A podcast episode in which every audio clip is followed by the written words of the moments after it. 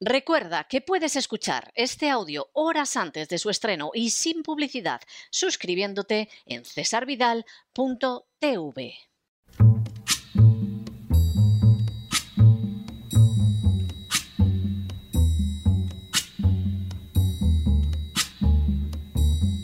La voz con César Vidal desde el exilio.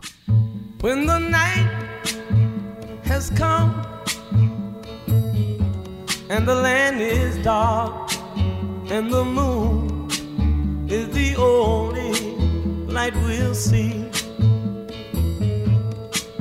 No, I won't be afraid. Oh, I won't be afraid just as long as you stand, stand by me. Muy buenos días, muy buenas tardes, muy buenas noches y muy bienvenidos a esta nueva singladura de la voz.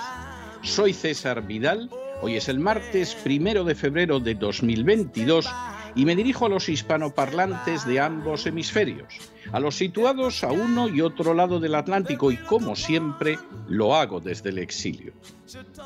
Corría el año 1945 cuando un actor de Hollywood llamado Sterling Hayden decidió afiliarse al Partido Comunista.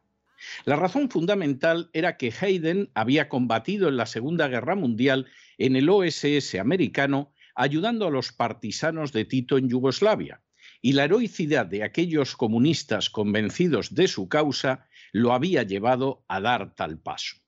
Héroe de guerra, condecorado por dos naciones, Sterling Hayden no duró mucho en las filas del comunismo. Al iniciarse la caza de brujas del senador McCarthy, inmediatamente se presentó como testigo amistoso.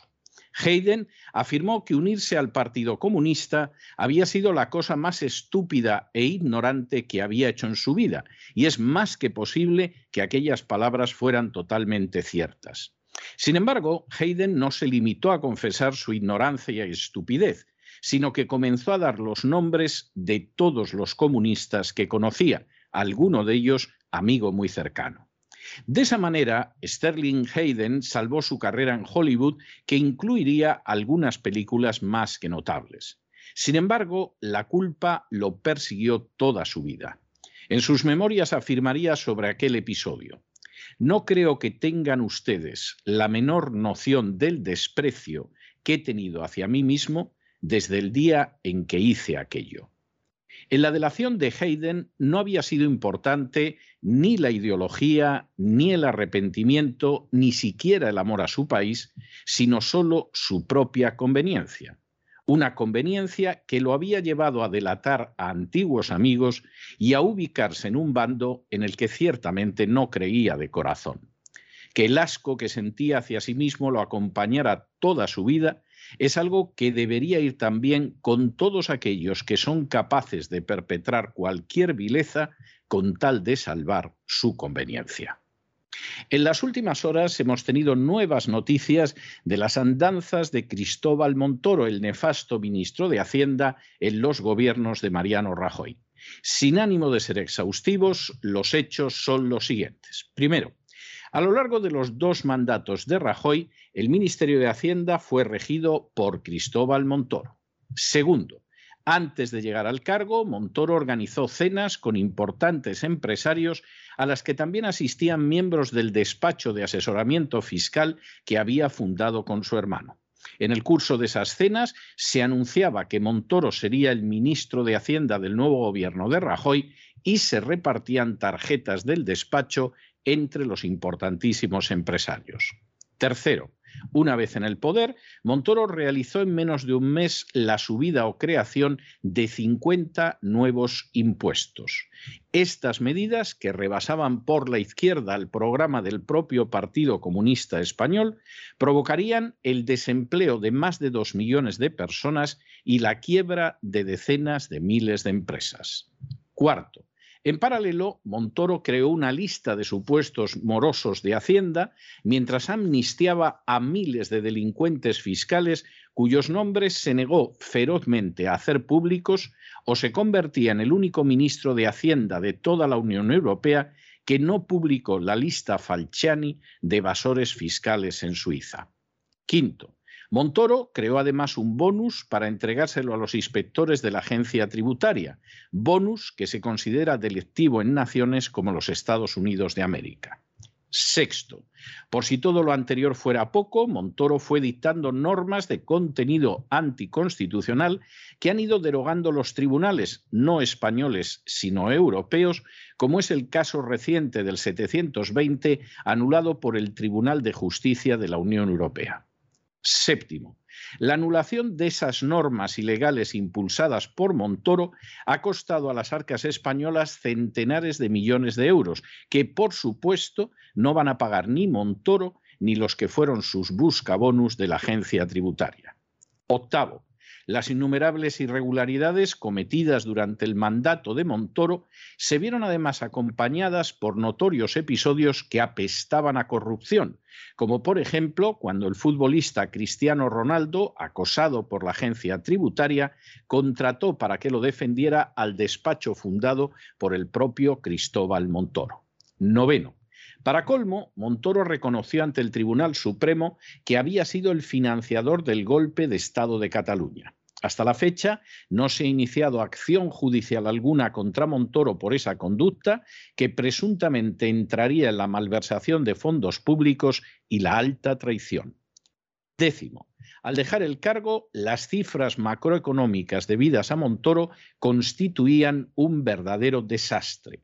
No solo España estaba en bancarrota, sino que su situación en todos los parámetros económicos era mucho peor de la que había dejado en 1996 el gobierno socialista de Felipe González. Un décimo. Durante estos años, Montoro ha seguido sus labores de conseguidor en diversos lugares y a la vez ha intentado eludir mediante una presencia mediática la posibilidad de acciones judiciales. El último paso en este sentido lo ha dado hace apenas unos días en la prensa catalana. Duodécimo. En una entrevista publicada en catalán, Montoro afirmaba que al ver los presupuestos del gobierno socialcomunista, aplaudía a Pedro Sánchez y no me puse de pie de milagro. No sé qué me frenó, riéndose a continuación. Montoro se jactaba acto seguido de que el presupuesto había estado vivo tres años, 2018, 2019 y 2020, y de que el gobierno social comunista no había tocado su ley de estabilidad del año 2012. Décimo tercero. A continuación, de nuevo alabando al gobierno socialcomunista, Montoro señalaba que los fondos que recibe España proceden de una deuda mancomunada. Por primera vez en la Unión Europea, todos los estados se ponen de acuerdo en emitir una deuda mancomunada. Es un paso fundamental en la integración europea. La oposición no sabe lo que dice en lugar de estar celebrando que son fondos de todos y que van sobre todo a los países que más hemos padecido en lugar de celebrarlo, lo convierten en un enfrentamiento político. Décimo cuarto. A la observación del periodista de que Esperanza Aguirre lo caricaturizó como si fuera un ministro socialista que confiscando solo sabía subir impuestos, Montoro responde. El programa del Partido Popular del 2011 no propuso bajar impuestos. Dijimos que no lo subiríamos. No hubo cohesión interna. Es evidente que dentro del Partido Popular hubo una crítica continua y muy poco apropiada. Por supuesto, Montoro omite sus subidas de impuestos que superaron el programa del Partido Comunista, así como los efectos realmente nefastos que tuvieron. Décimo quinto. Montoro señala después que cuando se creó el Fondo de Liquidez Autonómico, el FLA, le acusaron de rescatar a Cataluña.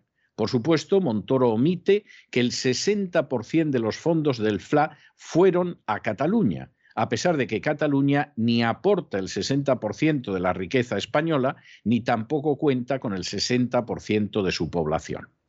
Décimo sexto. Montoro afirma a continuación que al formarse un gobierno independentista en Cataluña, adoptó incluso un FLA reforzado para favorecer todavía más a Cataluña. Según su propio testimonio, el gobierno catalán ni protestó ni acudió a los tribunales.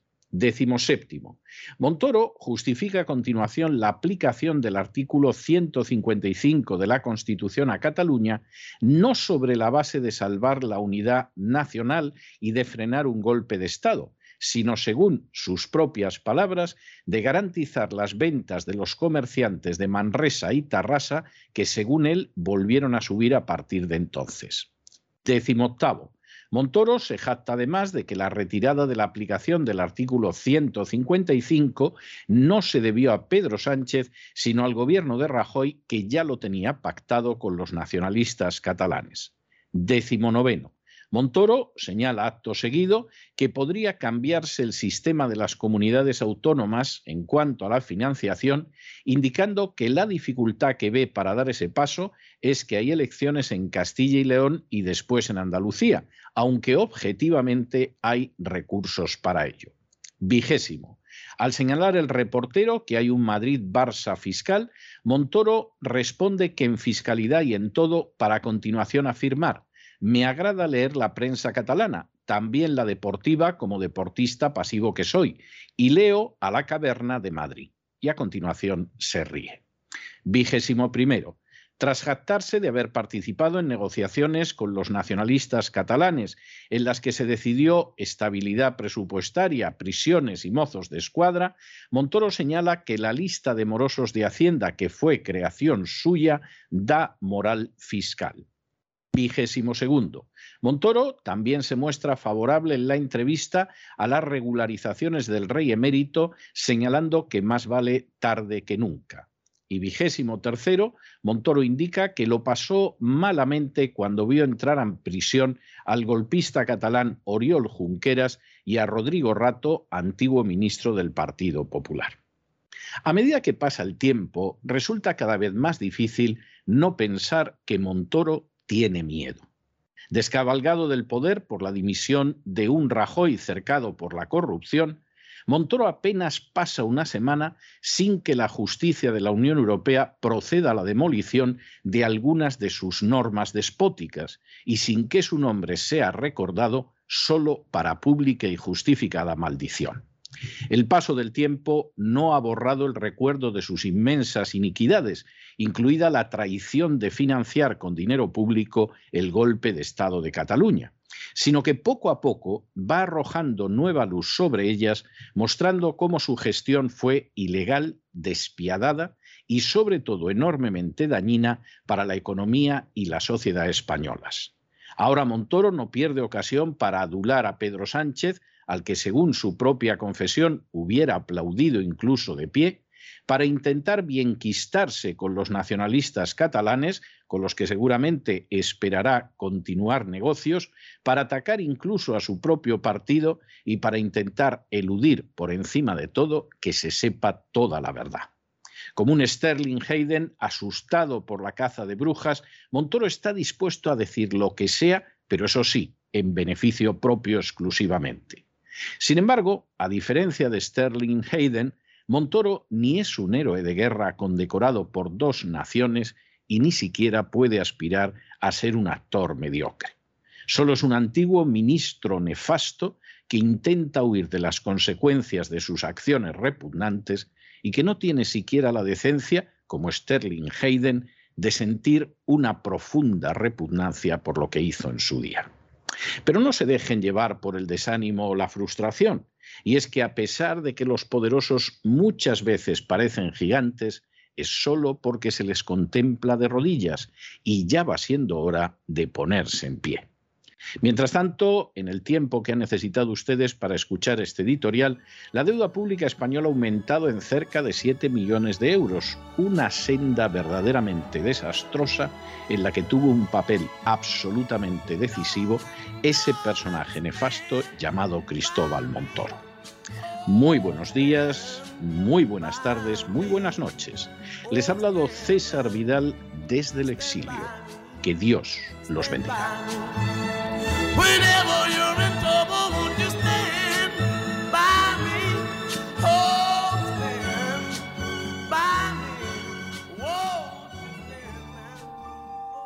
Esta sección está patrocinada por crowdfunding con el siguiente mensaje. Nuestro Señor Jesucristo, el único Dios verdadero, es misericordioso y nuestro Salvador.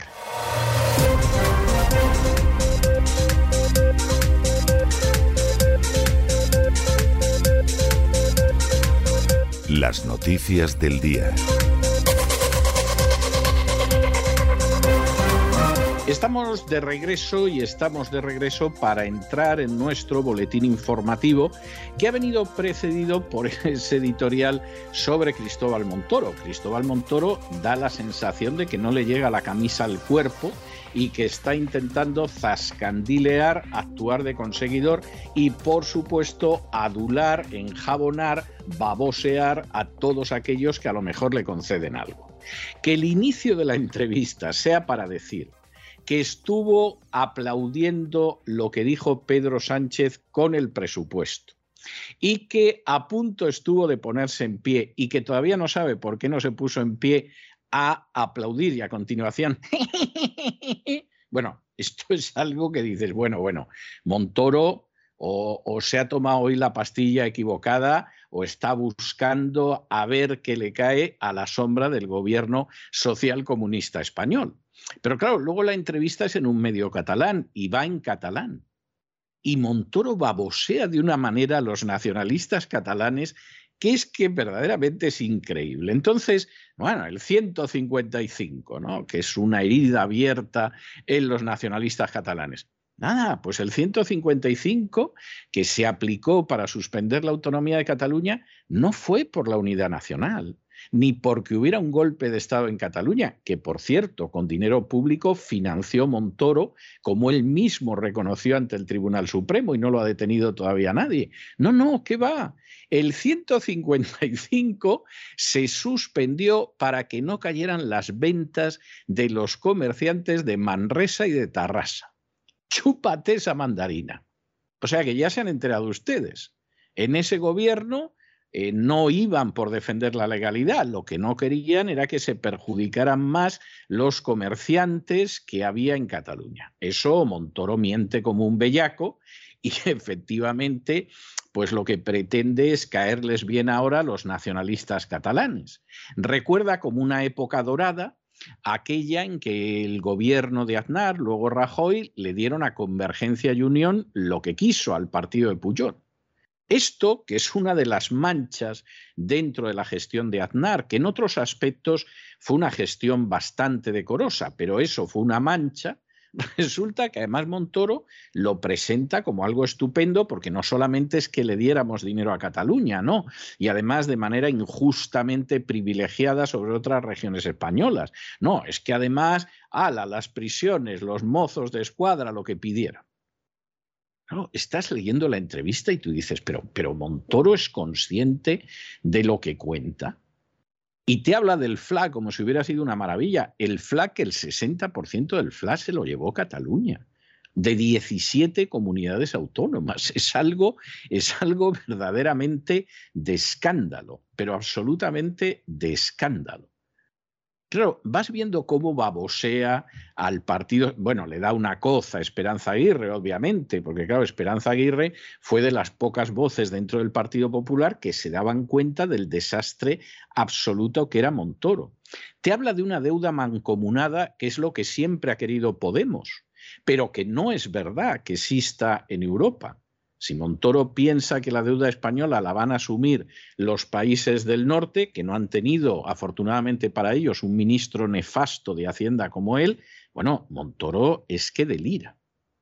Y al final, al final, eh, esto puede ser casual. ¿eh? O sea, quien ahora se dirige a ustedes reconoce que puede ser casual.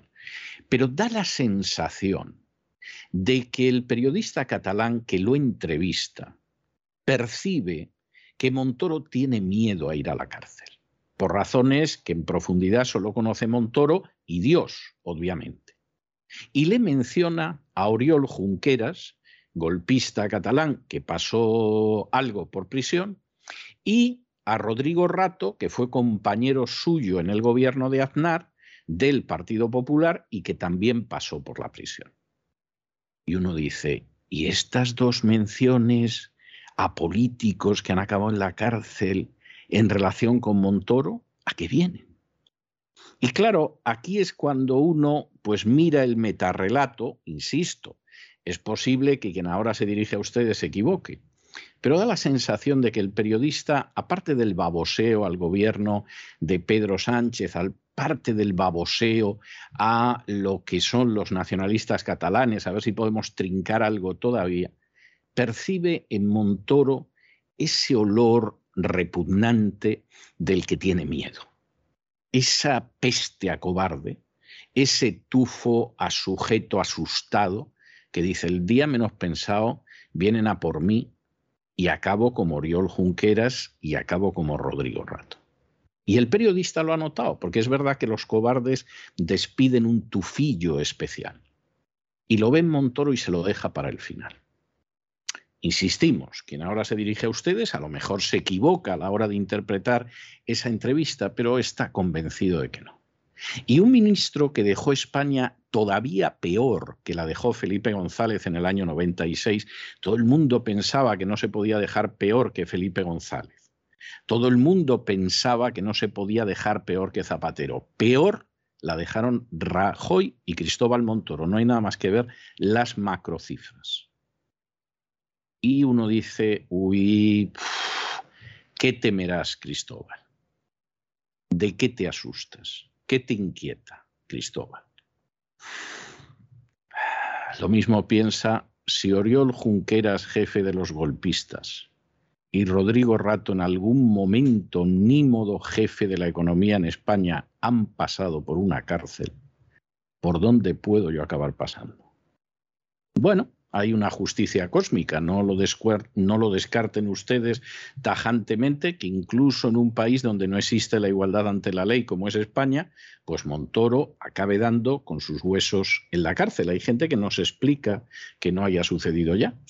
Quien ahora se dirige a ustedes no se explica cómo Montoro no está en la cárcel. Hombre, sí se lo explica, pero encuentra inaceptable que se produzca esa injusticia con una persona que reconoció ante el Tribunal Supremo que había costeado el golpe de Estado de Cataluña. Es que es algo evidente.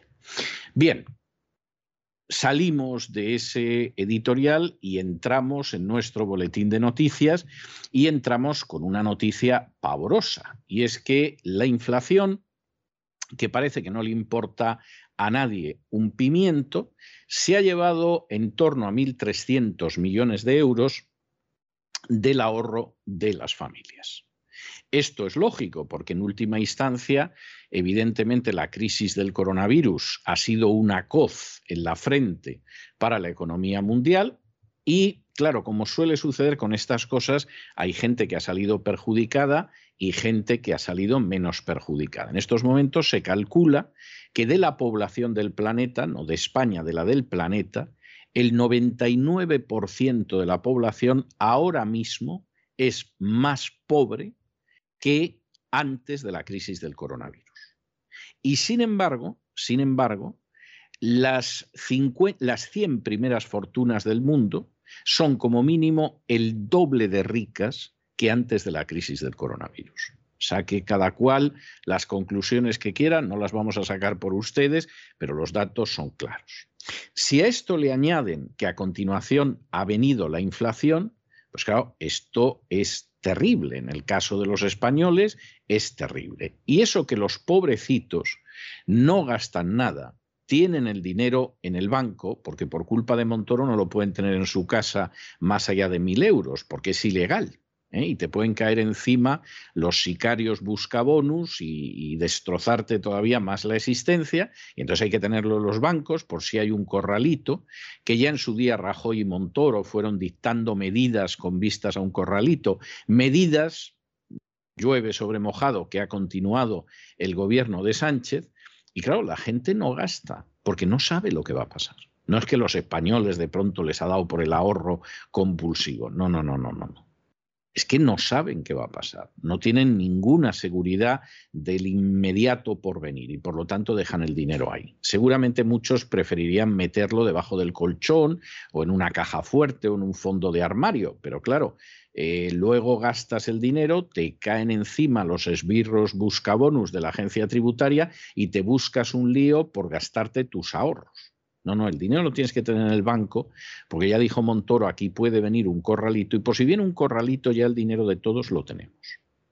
Y esa es la tristísima realidad. Cuando encima viene la inflación, esto a los españoles les deja sin ahorros, a los españoles, a los americanos y a los tailandeses, porque, como dijo muy bien un conocidísimo economista, la inflación es la eutanasia del rentista, es decir, es la muerte del ahorrador, para que nos entendamos todos, y efectivamente, pues esto ha acabado con los ahorros y con lo que tenían los españoles, porque aunque tengan el mismo dinero en el banco, con eso ya compran mucho menos de lo que compraban antes de la crisis del coronavirus. En fin, examinamos estas y otras noticias que son de relevancia con la ayuda absolutamente inestimable de María Jesús Alfaya. Y por cierto, María Jesús, me vas a permitir que te felicite en público por ser parte del equipo de La Voz, por todo lo que aportas a este equipo que el programa La Voz se ha colocado en el número uno de la lista de iVox y no cabe la menor duda de que una parte relevante de que haya conseguido alcanzar ese número uno por encima incluso de los deportes, pues se lo debemos a este boletín que tú, no voy a decir que preparas, mimas todos los días. Muy buenas noches, César, muy buenas noches a los oyentes de La Voz. Cifras dramáticas. La inflación se cobra 1.300 millones de ahorro de las familias. Ha erosionado el poder de compra durante el pasado año de los hogares más pobres un 40% más que el de los hogares más acomodados. Es decir, si los hogares pobres quieren mantener constante su consumo en el año 2022, tendrán que realizar un desembolso significativamente mayor que el que deberán hacer los hogares ricos para conseguir lo mismo. El dinero ahorrado en depósitos se ve especialmente erosionado porque este tipo de productos apenas genera rentabilidad. De hecho, es difícil encontrar en el mercado español alguno que supere las décimas de rendimiento. Al impacto que tiene la inflación sobre el ahorro se suma la pérdida del poder adquisitivo que sufren las familias por el mero hecho de que suban los precios. Con su nivel de ingresos pueden hacer frente a un nivel mucho menor de compras. Funcas estima que esta pérdida ha sido de 11.000 millones en el año 2021. Las familias españolas consiguieron ahorrar 41.822 millones de euros en el año 2021, con lo que su volumen total de capital depositado en bancos asciende a 958.897 millones, según los datos publicados este lunes por el Banco de España. A estos ahorros, no obstante, les acecha su mayor enemigo, la inflación. Y los precios subieron de media en el año 2021 un 3,1%, pero al cierre del año la inflación se situó un 6,5% por encima de la que se había registrado un año antes, lo que significa el valor de ese dinero se ha visto reducido en la misma proporción. En enero, el índice de precios al consumo ha seguido subiendo, se ha situado en el 6%, según ha adelantado también el Instituto Nacional de Estadística. ¿Esto qué significa? Que resta, sigue restando, capacidad de compra a los hogares.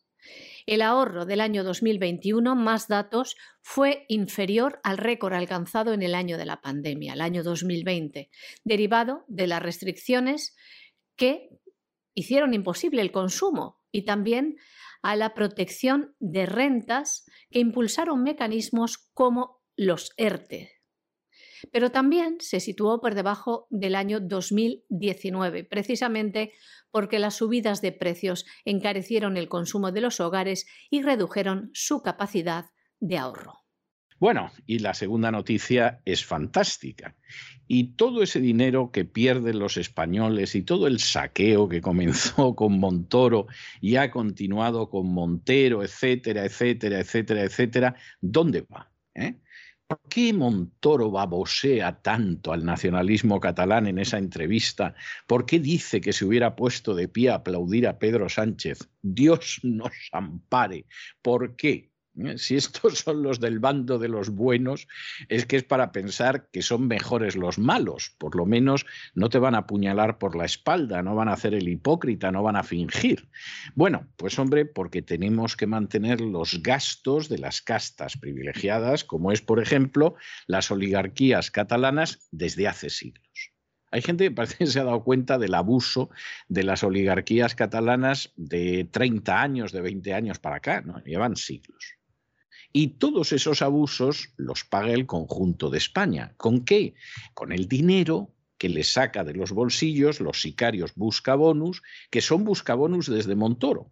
Antes a lo mejor eran unos esbirros, pero todavía no se habían convertido en buscabonus ¿eh? y no tenían un incentivo para quebrantar de manera sistemática y prevaricadora la legalidad. ¿Y esto a qué va? Pues va, por ejemplo, a que el gobierno catalán, que es un gobierno además nacionalista y progolpista, haya decidido que eh, se va a dedicar en la enseñanza de la ESO, para los que no lo sepan, Hombre, pues eh, el equivalente al periodo eh, docente previo al bachillerato les van a enseñar las e, identidades nacionales, la resistencia a la opresión, la emancipación nacional, todo eso, todo eso en el sentido de que efectivamente pues Cataluña no forma parte de España, es algo distinto, llevamos oprimiéndola desde hace siglos, etcétera, etcétera, ¿no? Entonces, pues uno se encuentra cosas maravillosas, como que, por ejemplo, en la asignatura de latín es importante comprender el papel de la civilización latina en el origen de la identidad catalana y europea. Chúpate esa mandarina. O sea, no es importante aprender a declinar, a conjugar, luego ir traduciendo pues a César, a Cicerón, a Salustio, a Virgilio. No, no, no, no, no. Aquí enfocamos el latín para que se vea la importancia de esa civilización latina en crear la identidad catalana. Es que tú ves esto y tú dices, pero bueno, se han vuelto locos, esta gente salve algo de, de historia, o sea, pero ¿esto qué es? Y en la configuración de Cataluña como un país en particular. ¿Eh? En la nueva educación para la ciudadanía, pues hay hasta ecofeminismo y economía azul. Y luego, por supuesto, pues dan una vara, una vara con la dichosa lengua catalana que es tremenda.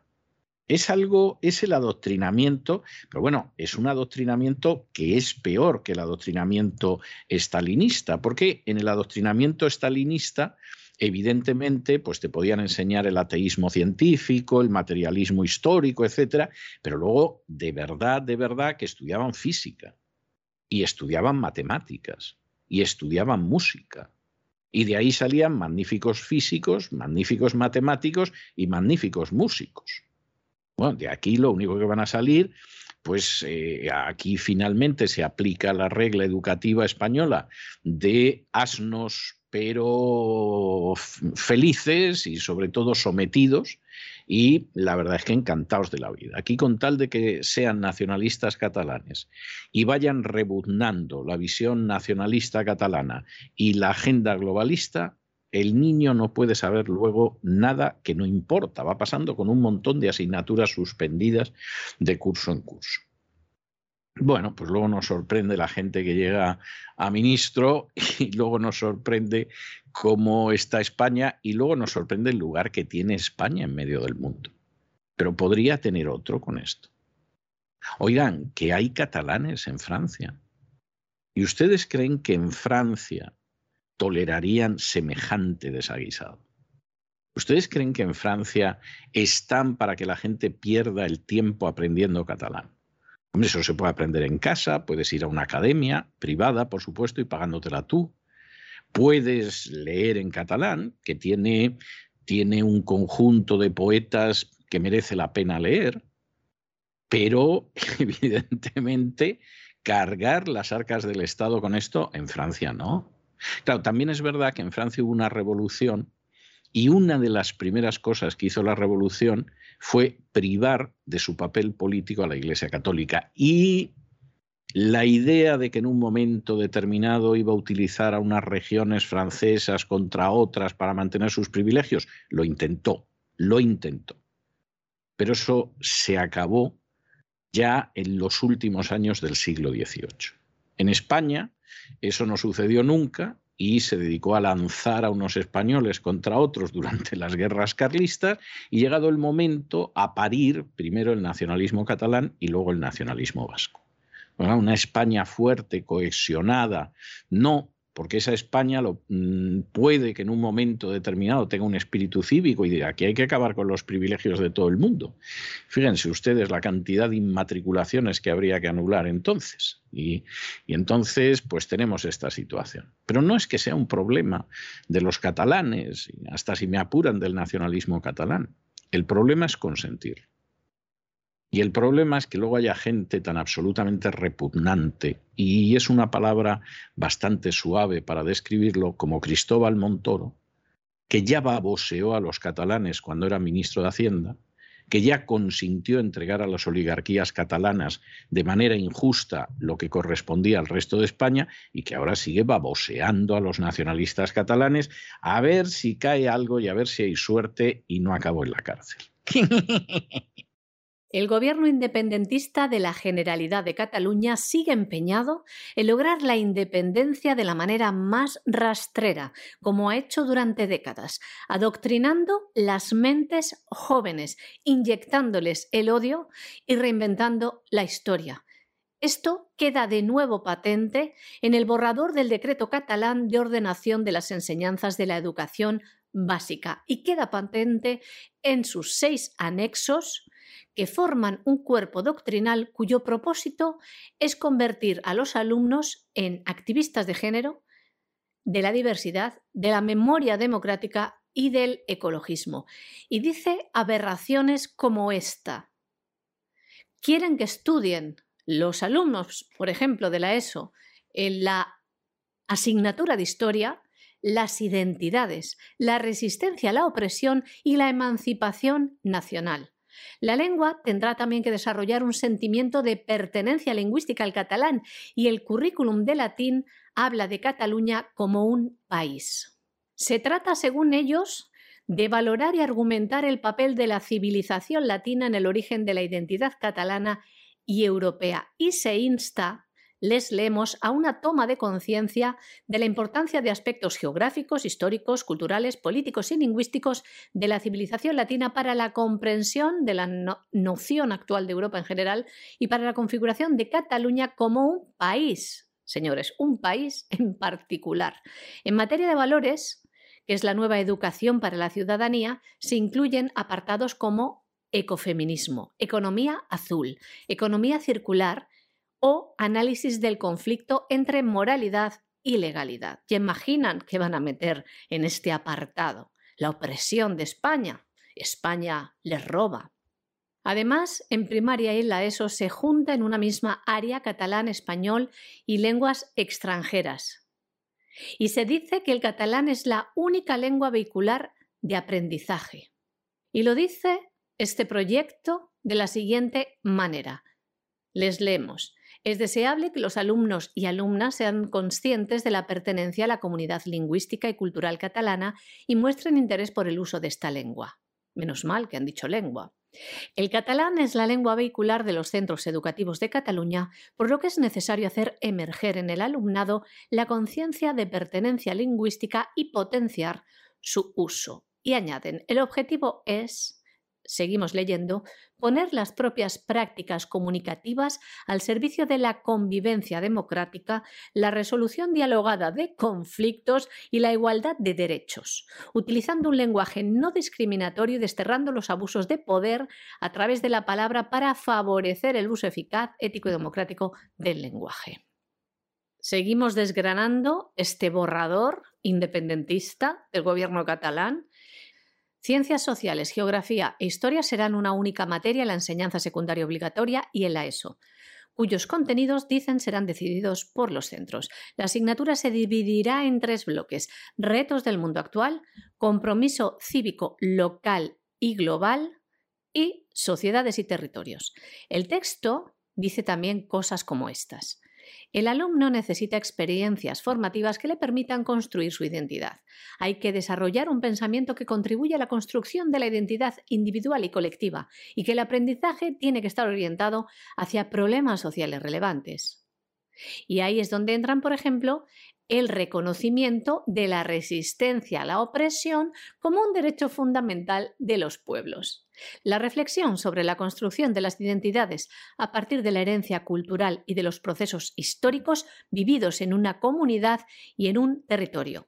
También añaden la identificación de las luchas y movimientos sociales y de emancipación nacional y la interpretación de los procesos de evolución e involución y los retos pendientes de la actual democracia. Totalitarismo puro y duro. Ya ven. Bueno, y nos vamos a Hispanoamérica, donde Nicolás Maduro acaba de parir, entiendan ustedes en un sentido metafórico, claro está, no es que haya dado a luz, y ha decidido crear una comisión nacional para esclarecer los crímenes cometidos durante la conquista española y exigir una indemnización a España. Aquí vamos a ver, hombre, habrá alguien quien diga, que diga, pero esto se le ocurrió a López Obrador. Hombre, no, López Obrador pidió que se pidiera disculpas, que es algo que han hecho algunas naciones con sus antiguas colonias. ¿eh? Eh, no todas, no en la mayoría de los casos y generalmente colonias más recientes, ¿no? con las que hubo una guerra colonial pues todavía en el siglo XX, incluso después de la Segunda Guerra Mundial. Entonces, bueno, pues eso, eso es antes de ayer en términos históricos. Pero claro, salir ahora con lo que pasó hace 500 años, los que oyen la voz saben que quien ahora se dirige a ustedes no suscribe en absoluto los mitos de la visión dorada y rosada de la conquista española. La conquista española fue terrible desde muchos puntos de vista, pero eso es una cosa. Es decir, los acontecimientos históricos hay que conocerlos, hay que juzgarlos, hay que aprovechar lo bueno y hay que tirar lo que no se debe repetir. Es como comer pescado. Uno le quita la cabeza, le quita las espinas y se come la parte mollar. Y eso, esas son las lecciones que hay que aprovechar de la historia. No tragarse las espinas y decir que son buenísimas para el tracto intestinal. No, eso es de ser muy cretino. Pero en cualquiera de los casos eso es una cosa. Y otra cosa es intentar sacar beneficio a estas alturas. Vamos, está España para dar indemnizaciones está España como para que se corra la voz. Porque claro, si los venezolanos sacan el más mínimo beneficio, los que van a venir después son los cubanos. Que de la población original de Cuba no quedó nadie prácticamente a los pocos años de llegar los españoles, o sea que estaríamos indemnizando fundamentalmente a descendientes de españoles que fueron a Cuba a callar sobre todo su hambre. ¿Eh? Bueno, y a esclavos africanos, porque es verdad que el imperio español fue el último que abolió la esclavitud y hubo esclavitud en Cuba pues hasta muy poquito antes de la independencia. Pero seguro que Cuba se, se apuntaría acto seguido y luego pues irían apuntando las más diversas naciones. Esto España no es que no lo pueda costear, es que no debe hacerlo, esto es un disparate. O sea, una cosa es que uno analice de la manera más imparcial posible lo que pasó y otra cosa que a estas alturas hagamos estos ajustes de cuentas. Vamos, salvo que España, pues yo qué sé, decida pedir una indemnización a Francia por las guerras napoleónicas y a Italia porque estuvieron los romanos y es verdad que los romanos hicieron acueductos y teatros y carreteras, bueno, pues más o menos como los españoles en la América hispana, pero también crucificaron a gente, se llevaron como esclavos a hispanos, etc. Esto, esto es un disparate. Esto puede tener un cierto viso de justificación cuando son fenómenos muy cercanos. Y por supuesto se suele considerar justificado, sobre todo cuando hay un perdedor de una guerra al que lógicamente le cargan todas las culpas y todos los costos. A veces con pésimas consecuencias, todo hay que decirlo, pero es así.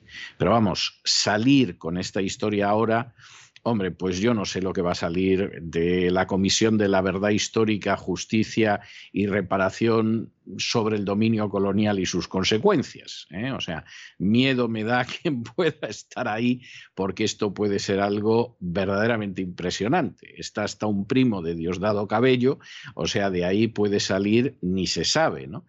Pero mm, realmente, realmente esto es un disparate y ya veremos a ver cómo, cómo acaba todo, ¿no? Sobre todo porque eh, Hispanoamérica no es cierto que haya vivido un mestizaje, salvo que por mestizaje se entienda que efectivamente ha habido blancos que se acostaron con indias y entonces salieron mestizos. Eh, los pobrecitos, en su inmensa mayoría, como aparecen los documentos de la época colonial, bastardos. ¿eh? porque eran muy pocos los españoles que estaban dispuestos a casarse con una india. Hubo casos, por ejemplo, si eran princesas incas, ¿no?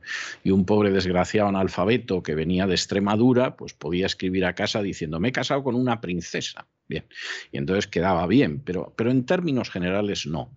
Y de hecho, el porcentaje de parejas que convivían en concubinato, que tenían niños bastardos y mestizos, pues eso es algo que a veces inquietaba hasta los obispos. ¿eh? La, opresión de ciertos segmentos sociales no les quitaba el sueño, pero eso de que se llenara Lima de bastardos, pues por ejemplo aparece en la documentación y, y efectivamente eso les creaba mucha angustia. En ese sentido sí hubo un mestizaje, en otros aspectos es bastante discutible. Pero claro, eso es una cosa. Y otra cosa es que la cultura efectivamente sí es una cultura en buena medida mestiza. Y en esa cultura hay una referencia no solo a España, sino a parte de Europa Occidental, y eso tú no lo puedes cambiar haciendo referencia en un momento determinado, pues a pueblos que incluso han desaparecido con el paso del tiempo. Todas las conquistas, casi todas, llevan a la desaparición de pueblos. Y no hay nada más que ver los pueblos que había en Hispania cuando llegó Roma y a ver que me cuenten a mí dónde están ahora los arébacos y los baceos y todos esos pueblos. O desaparecieron o acabaron difuminándose dentro de la conquista. Y lo mismo ha pasado en buena medida en Hispanoamérica, con todos los matices nacionales que se quiera contar.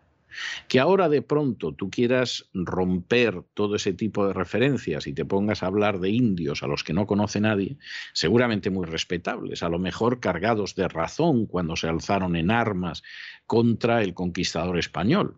Bien, pero claro, intentar ahora lanzar un relato de la historia que ya no se corresponde con la realidad, que se dirige a una cultura que ya no es aquella, para lo bueno y para lo malo, pero ya no es aquella.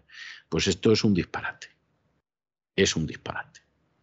Y, en fin, en algunos casos puede parecer que tiene un cierto sentido, en otros es dudoso. Yo tengo serias dudas, por ejemplo, que la mayoría de la población venezolana se identifique con el sustrato indígena inicial.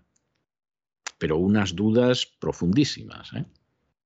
A lo mejor resulta que los venezolanos en estos años se han convertido en feroces indigenistas y sobre todo se quieren parecer a las etnias primigenias. Tengo enormes dudas, enormes dudas, por no decir más bien algo muy cercano a la certeza total de que no es así, pero claro, cuando lo quieres reconstruir y con la situación económica en la que está el país, pues quieres en un momento determinado que te den dinero como sea, pues ¿para qué vamos a hablar? Y sin embargo, Maduro lo tendría fácil. ¿Por qué no le quita la mina de oro a Zapatero? ¿Eh? Y ya empieza, ya a partir de ahí empezamos a contabilizar. Es decir, ves la mina de oro de Zapatero y los negocios de algunos otros españoles, eh, afectos al régimen, y expropiese ¿eh? les expropias eso y a partir de ahí pues empieza a recuperar poco a poco. No sé luego cómo evaluará lo que se llevaron los españoles de ahí, porque en el caso de México y del Perú es algo más fácil, en el caso de Venezuela es complicado. Además hubo una colonización alemana impulsada por España, en fin, la cosa es más difícil. ¿eh? Pero de momento, en fin, si se trata al final de poner algo, pero oye, que empiece con la mina de oro de Zapatero. El dictador venezolano Nicolás Maduro anunciaba hace unos días que quiere crear una comisión nacional que esclarezca los crímenes cometidos durante la conquista de América. Además, va a exigir una indemnización a estados como España, Portugal y Europa en general por los crímenes, dice, del dominio colonial. Esta comisión, denominada La verdad histórica, justicia y reparación sobre el dominio colonial y sus consecuencias, está integrada por una veintena de historiadores dice el dictador con experiencia en lucha colonial e histórica. Encabezada esta lista por el ministro de Cultura, Ernesto Villegas, quien es conocido por haberse encargado de la propaganda chavista durante la enfermedad y muerte de Hugo Chávez. También está en esta lista el general Alexis Rodríguez Cabello, que es primo del número 2, Diosdado Cabello. También aparece la filósofa Carmen Borquez y el historiador Luis Brito. En el año 2002, Hugo Chávez cambió el nombre del Día de la Raza por el Día de la Resistencia Indígena. Dos años más tarde, grupos revolucionarios juzgaron, condenaron, colgaron y derribaron la estatua de Cristóbal Colón en Caracas. El chavismo además impuso nombres indígenas a sitios como la autopista José Fajardo, rebautizada como Cacique Guaycaipuro, y la cadena montañosa Ávila, nombre que fue reemplazado por Guaraira Repano. Pero pese al esfuerzo del dictador, nadie usa estos nuevos términos en el país. Bueno, y en Perú, en Perú, el chico del sombrero, el presidente del sombrero, la verdad es que está sometido a un acoso tremendo y yo creo que una de las cosas que están quedando de manifiesto con Pedro Castillo es que le queda grande el cargo. No voy a entrar en otro tipo de valoraciones, pero le, entra le, le, resulta grande el cargo, que es algo que anunciamos aquí cuando en medio de la campaña electoral dijimos que era uno de los que pasaba la segunda vuelta. Porque para nosotros lo de Pedro Castillo no fue en absoluto una sorpresa. Pedro Castillo es un personaje de muy poca talla, no estamos diciendo esto porque sea bajito, sino porque de verdad es un personaje de muy poca talla. Eh, en ocasiones yo he llegado a pensar que lleva el sombrero para parecer un poquito más alto, pero en cualquiera de los casos el efecto que tiene es que parece más bien un ratón debajo de una taza, es decir, que, realmente eso no le da más empaque. El sombrero le podía dar empaque a Gary Cooper, que medía 1,90, pero, pero evidentemente a Pedro Castillo no. Y la verdad es que se bandea muy mal. Y la última historia es que hace unas horas, eh, ayer lunes, anunció la destitución en bloque del gobierno después de que la primera ministra Mirta Vázquez dijo que se iba. Claro, inmediatamente, pues eh, la primera ministra ha visto que no hay manera de salir adelante que le puede pillar de rebote alguna de las acciones de la oposición contra Pedro Castillo y ha dicho, bueno, yo me voy y a ver si tengo suerte y se olvidan de mí. Salvo en esos lugares donde reparten prebendas, pero bueno, de la prensa, de la política, a ver si hay suerte y se olvidan de mí. Y claro, Pedro Castillo pues ha dicho, pues bueno, eh, vamos a anunciar un nuevo gabinete y vamos a hacer lo que hacemos porque esto es tremendo. Para colmo, esta salida de la primera ministra, que además es una salida que ha implicado que aquí se va a nombrar un nuevo gabinete, se ha producido después de que el fin de semana pasado el ministro del Interior dimitiera y que además se destituyera al comandante general de la Policía del Perú. Es decir, Castillo el auto no lo sabe conducir. A lo mejor un patinete, una bicicleta, incluso una moto la podría llevar bien, pero aquí lo que lleva es eh, un autocar de pasajeros y no hay manera de controlarlo y encima vamos por una carretera que esto puede acabar mal, lo cual es muy triste. Es decir, es muy triste. Y por otro lado, para ser sinceros, no es un problema única y exclusivamente de Castillo, es un problema bastante generalizado dentro de lo que es la situación de Perú donde la política se ha enrarecido tantísimo desde hace años que da la sensación de que no se va a poder arreglar nada. El presidente de Perú, Pedro Castillo, anunciaba hace unas horas la destitución en bloque del gobierno, después de la renuncia de la primera ministra Mirta Vázquez, a quien agradeció su labor. Después, esta exponía sus motivos en su cuenta de Twitter, que decía así. Ante la imposibilidad de lograr consensos en beneficio del país, informo que hoy presenté mi carta de renuncia al presidente, la cual fue aceptada. Reafirmo mi compromiso con el país y los cambios para la justicia social.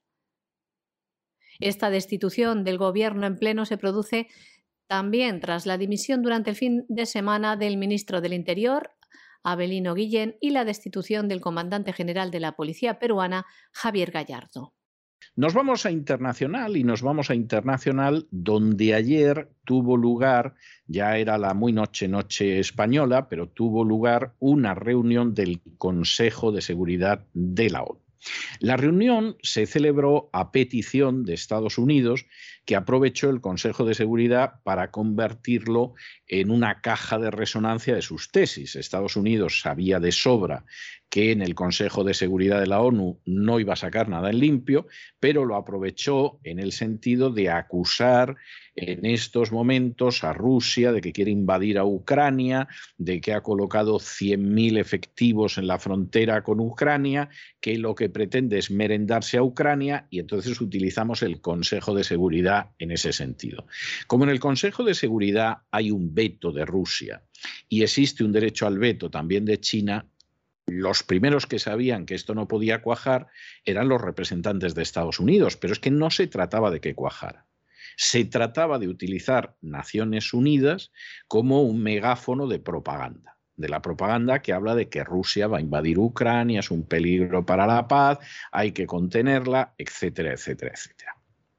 La representante de Estados Unidos ante Naciones Unidas, hombre, no es es una de esas señoras que dices, pero bueno, esta la han nombrado por negra y mujer, como la próxima juez del Tribunal Supremo que anuncia Biden, porque no es una señora eh, especialmente brillante, especialmente a la altura, ¿no? Da la sensación de que alguien dijo, pues nada, de representante en Naciones Unidas, que sea negra y mujer, la, la calzaron ahí y la verdad pues no da la sensación de que esté a la altura. Pero bueno, el lío lo armó porque en última instancia lo que se trataba era de utilizar el Consejo de Seguridad de Naciones Unidas en ese sentido. Claro, habla la representante de Estados Unidos, que además recibe el apoyo del Reino Unido, como no podía ser menos, e incluso de Francia, y a continuación, pues habla el embajador ruso ante Naciones Unidas. Y claro, el embajador ruso pues empezó a decir, primero, ustedes lo único que quieren es crear aquí una histeria. Segundo, nosotros no tenemos la menor intención de invadir Ucrania. Tercero, esto le está haciendo daño a Ucrania. Y cuarto, de dónde se han sacado ustedes que hay 100.000 efectivos rusos en la frontera porque esto es algo que empezaron a decir los ingleses a finales del año pasado, que la gente no se ha molestado en comprobar y que repite todo el mundo. Y entonces aquí lo que hay pues es un intento de engañar a la comunidad internacional y denominó esto como diplomacia de megáfono, que yo tengo que reconocer que es un término que me da pena que no se me haya ocurrido a mí, porque me parece muy bueno y creo que define muy bien esta situación concreta. Y en medio de esto, ¿qué hace China? Bueno, pues China, que en este sentido es, es tremenda, pues lo que hace en un momento determinado es decir que no puede apoyar lo que dicen los Estados Unidos que hay que tener una diplomacia tranquila, que hay que cumplir los acuerdos de Minsk, que por supuesto Ucrania lleva pisoteando desde hace años, y que además en el caso de la OTAN, pues evidentemente eh, es una cosa que tiene tenía su sentido en la Guerra Fría, pero en estos momentos es discutible y desde luego expandir más la OTAN, que es lo que le preocupa a Rusia, pues en medio de esta situación está difícil eh, acabar con esta cuestión y desde luego las preocupaciones que tiene Rusia frente al tema pues son legítimas y hay que atenderlas. Al final, ¿en qué concluye? Para decir, bueno, ¿y en qué acabó la historia? Pues hombre, Estados Unidos no quedó bien en el sentido de que dio la sensación de que Estados Unidos quería aprovechar el Consejo de Seguridad para esparcir la visión propagandística y desde bastantes puntos de vista nada asentada en la realidad a través del Consejo de Seguridad. Eso es cierto, eso era evidente, pero hombre, puedes quedar relativamente bien o puedes quedar muy mal. Recuerden ustedes cuando, por ejemplo, apareció Colin Powell diciendo que había armas de destrucción masiva en Irak e insistió en el tema y lo relacionó con un montón de cosas, etc. Eh, que causas un impacto mediático, no cabe duda. Pero el daño que eso le ha hecho a la imagen de Estados Unidos, seguramente hasta el próximo siglo, eso es innegable. Y cada vez que Estados Unidos haga una afirmación, sea verdadera o sea falsa, le van a recordar a Colin Powell en Naciones Unidas hablando muy falsamente de las armas de destrucción masiva. El propio Colin Powell no consiguió recuperarse de eso. Y en las siguientes elecciones, en vez de apoyar a los republicanos, que era lo que había hecho toda su vida, pues acabó apoyando al demócrata Obama. Y alguno dirá, ¿por qué era negro? No, no, no, no, no, no. Porque Colin Powell quedó muy tocado con esa historia, porque él lo de las armas de destrucción masiva nunca se lo había terminado de creer y con que por eso de que era una persona que tenía una fama de gran profesionalidad militar y de integridad, le sacaron a dar la cara y se quedó con la cara marcada de por vida. Y entonces, mm, hombre, para los de Reino Unido lo que ha hecho Estados Unidos está fantástico, pero en términos de comunidad eh, internacional no ha quedado bien. En el caso de Rusia, hombre, en el caso de Rusia está en una situación en la que paró el golpe. Si hubiera una resolución, siempre la podría vetar y Mm, no puedes decir que gane, pero evidentemente no pierde. Aquí quien al final queda muy bien es China, como siempre. Porque cada vez que hay una crisis en la que parece que va a haber gente que se va a liar a trompazos, quien juega el papel de adulto es China. Ustedes acuérdense cuando parecía que Corea podía lanzar un cohete y Donald Trump llamaba al dictador norcoreano el Rocket Man, el, chico del cohete, el hombre del cohete, y quién interviene ahí, en fin, suavizando la historia, tranquilizaos niños, daos la mano, etcétera, el presidente chino.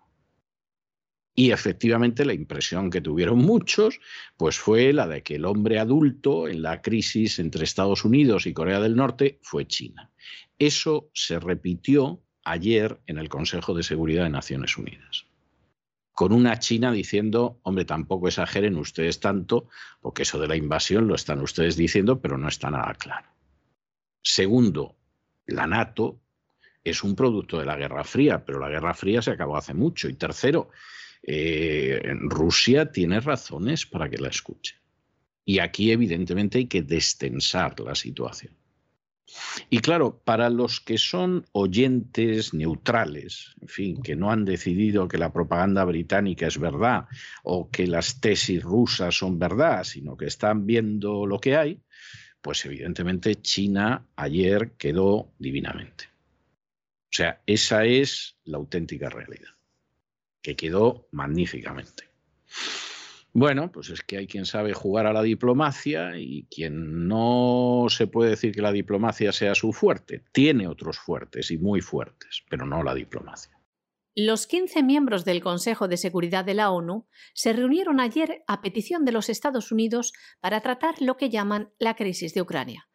El diálogo se ha convertido en un nuevo cruce de acusaciones. Rusia, que cuenta con el apoyo de China, ha tildado de farsa la convocatoria. El representante de Rusia, Valisy Nebensia, volvió a recalcar que su país no planea ningún ataque contra Ucrania y que lo que está pasando es una injerencia. El representante ruso recalcaba lo siguiente Estados Unidos parece querer alimentar la histeria en cuanto a la agresión rusa algo que intentan hacer en el Consejo de Seguridad de la ONU. Además decía, como dijo el propio presidente Zelensky, que esta histeria también está perjudicando a Ucrania porque estaba dañando su economía y pedía a los colegas de la ONU que no utilizaran el foro para fomentar la propaganda. El embajador ruso ante las Naciones Unidas también decía lo siguiente. Es un intento de engañar a la comunidad internacional y un ejemplo de diplomacia de megáfono. En esta reunión también intervino el representante de China en el Consejo de Seguridad de la ONU, San Jung, que decía firmemente que China no se suma a la afirmación de los Estados Unidos, recordando que el pasado 27 de enero la representante permanente de Estados Unidos envió una carta abierta al Consejo de Seguridad diciendo que el motivo por el que se pedía esta reunión era que el despliegue de tropas rusas en la frontera con Ucrania suponía una amenaza para la paz y la seguridad internacional. ¿Y qué decía San Yun? China no se suma a esta opinión. Se necesita una diplomacia tranquila, hay que recurrir a los acuerdos de Minsk y hay que aplicar los acuerdos de Minsk para resolver este conflicto. También decía cosas como estas el representante chino. La expansión de la OTAN es un problema difícil de resolver en esta tensión. La OTAN es el producto de la Guerra Fría. La expansión de la OTAN es un ejemplo de las políticas de grupo y China piensa que la seguridad de un país no se debe lograr a expensas de la seguridad de otro país, y menos aún, la paz regional puede garantizarse intensificando o expandiendo grupos militares. En el siglo XXI, continuaba diciendo, todas las partes deben abandonar completamente esta mentalidad de guerra fría y buscar un mecanismo de seguridad europeo equilibrado y sostenible a través de las negociaciones. Y las preocupaciones legítimas de Rusia también deben de atenderse. Ya ven, se posiciona China con Rusia. Mientras, en su intervención el representante estadounidense seguía R alertando de que la concentración de tropas en la frontera de Ucrania es la antesala de una invasión rusa con terribles consecuencias. Bueno, y esta última es de esas noticias que nos censurarían, o sea que la pueden escuchar ustedes aquí en La Voz, pero suponemos que en algunas redes sociales será imposible por la censura, y es que finalmente un estudio japonés afirma que la ivermectina suprime el efecto del virus del coronavirus, impide su replicación y además es efectiva en todas las cepas mutantes del virus. Esto, además, quien lo ha dicho, y es tremendo, es la COWA. La COWA es un conglomerado de empresas japonesas que finalmente se puso a trabajar con la ivermectina y llegó a este punto. Bueno, pues ahora miren ustedes cómo quedan las instancias de la Big Pharma, que eso era algo que se veía venir, las furcias mediáticas y determinados políticos, que una de las primeras cosas que hicieron fue insistir en que la ivermectina ni se hablara de ella. Es decir, lo único que nos salvaba del gran problema del coronavirus, pues era única y exclusivamente la vacuna. A fin de cuentas, el coronavirus se creó como virus para luego fabricar una vacuna, entonces no podía ser otra cosa. Y ni la ivermectina ni nada. Eso era de asesinos, de anticientíficos, de terraplanistas. De... Bueno, pues ya ha salido la COA y ha dicho que, vamos, que funciona de maravilla y que además que puede haber cepas mutantes, funciona igual de bien, a diferencia de esas vacunas que no funcionan en absoluto, que tienen efectos secundarios pavorosos, como se está viendo y cada vez es más difícil de ocultar, y que desde luego cada vez que sale una nueva variedad, pues para esa no vale. Bueno, pues como ven ustedes y les dijimos recientemente, el relato cada vez es más difícil sostenerlo. El, el, relato cada vez hace más aguas, es como un bote que está en medio de un estanque y al que no paran de abrírsele vías de agua. Pero esto lo dijimos hace mucho tiempo. Van a ver ustedes cómo gente que, ha estado en un momento determinado insultando a los que no querían la vacuna, burlándose de otros medios, etcétera, etcétera, el día menos pensado los vemos anunciando la ivermectina en su programa. No se sorprendan ustedes. ¿eh? Si anuncian otras cosas de tipo médico, pues hombre, salvo que tengan un contrato con alguna empresa farmacéutica mollar, el día menos pensado les anuncian la ivermectina. Y si no, al tiempo.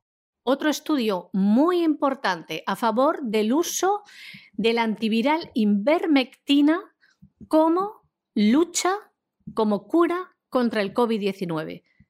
Un estudio japonés afirma que la ivermectina suprime la invasión del virus del COVID e inhibe su replicación, algo muy importante. Dice además que es efectivo en todas las cepas mutantes del virus.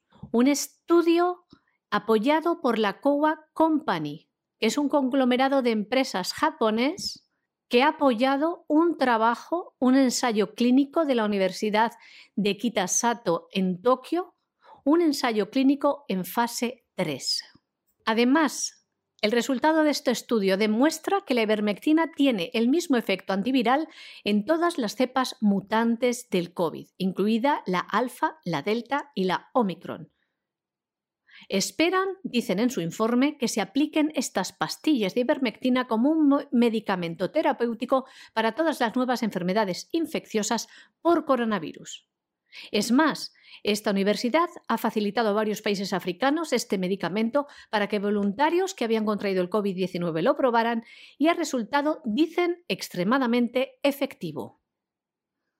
Esta universidad japonesa no es la única ni la primera que ha dicho que este medicamento antiparasitario antivírico que se usa desde hace años es también efectivo contra el COVID-19 y se lo hemos contado desde hace meses en este programa. Aún así, pese a que hay muchos estudios y pruebas en países donde se está utilizando con éxito, los reguladores de medicamentos de otros tantos países no la han aprobado, no han aprobado su uso para el COVID, entre ellos la estadounidense FDA. Pregúntense ustedes por qué. Es más, le han solicitado desde diversos ámbitos que dé la información, los detalles de por qué no autoriza este medicamento, que le facilite las pruebas, los datos de los efectos secundarios relacionados con el uso de la ivermectina en el tratamiento del COVID. Y estas personas, estos médicos, estas asociaciones, se han amparado en la ley de información. Y la FDA, como es su deber, debe presentarlo. Los ciudadanos tienen derecho a ello amparados en la ley. ¿Y qué hace la FDA? Nada. No da señales ni lo presenta como tampoco ha querido presentar los ensayos y las pruebas de las vacunas. Se resiste pese a una orden judicial que quiere entregarlo dentro de 55 años cuando le han ordenado que en los próximos meses dé toda la información, pero no lo da, señores. ¿Por qué? ¿Y por qué no da los efectos secundarios relacionados con el uso de la ivermectina en el tratamiento del COVID? Porque no tienen ningún dato sobre ello. No hay efectos secundarios alarmantes. Pero como ven, por este estudio japonés y otros tantos que les hemos contado aquí, la verdad siempre sale a la superficie aunque traten de ahogarla. Lo decía también en este programa hace más de un año la doctora María José Martínez Albarracín en una amplia entrevista que le hicimos y que ha sido reveladora porque todo lo que decía hace un año se está cumpliendo ahora. Y volvemos a la ivermectina, y a los Estados Unidos, porque hay que decir que el gobierno federal paga a los hospitales de todo el país para tratar a los pacientes con COVID-19. Pero claro, este pago solo está vinculado a los métodos aprobados, entre ellos la vacuna. Y la ivermectina no es parte del protocolo de los hospitales estatales. Y hay familias que han tenido luchas titánicas, incluso han acudido a los tribunales para que les permitan que sus familiares moribundos usaran con ellos como último recurso la ivermectina.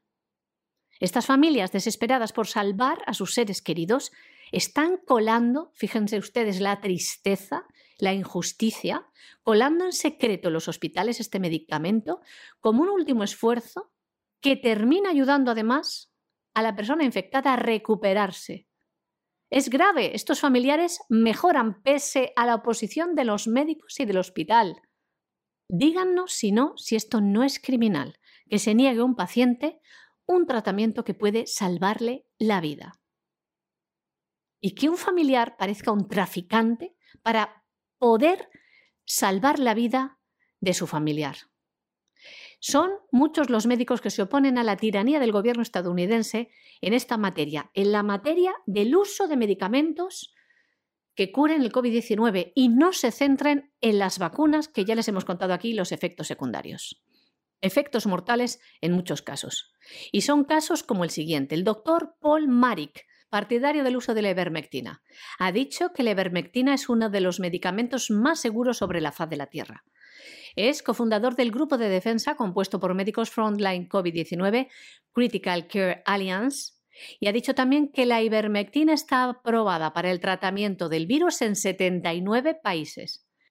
Y entonces se pregunta, ¿qué pasa con la FDA? ¿Qué pasa? ¿Que los ciudadanos del mundo toleran la ivermectina y es tóxica para los estadounidenses? Fíjense la cosa este doctor por dar a conocer la verdad, que se ha visto obligado a renunciar a su puesto en la Escuela de Medicina del Este de Virginia por todas las luchas legales que ha tenido que llevar a cabo por el uso de estos tratamientos no oficiales para el COVID-19, incluida la ivermectina. Para que vean otro caso, otro doctor de los miles, les damos solo unos ejemplos. Les ponemos nombre y voz.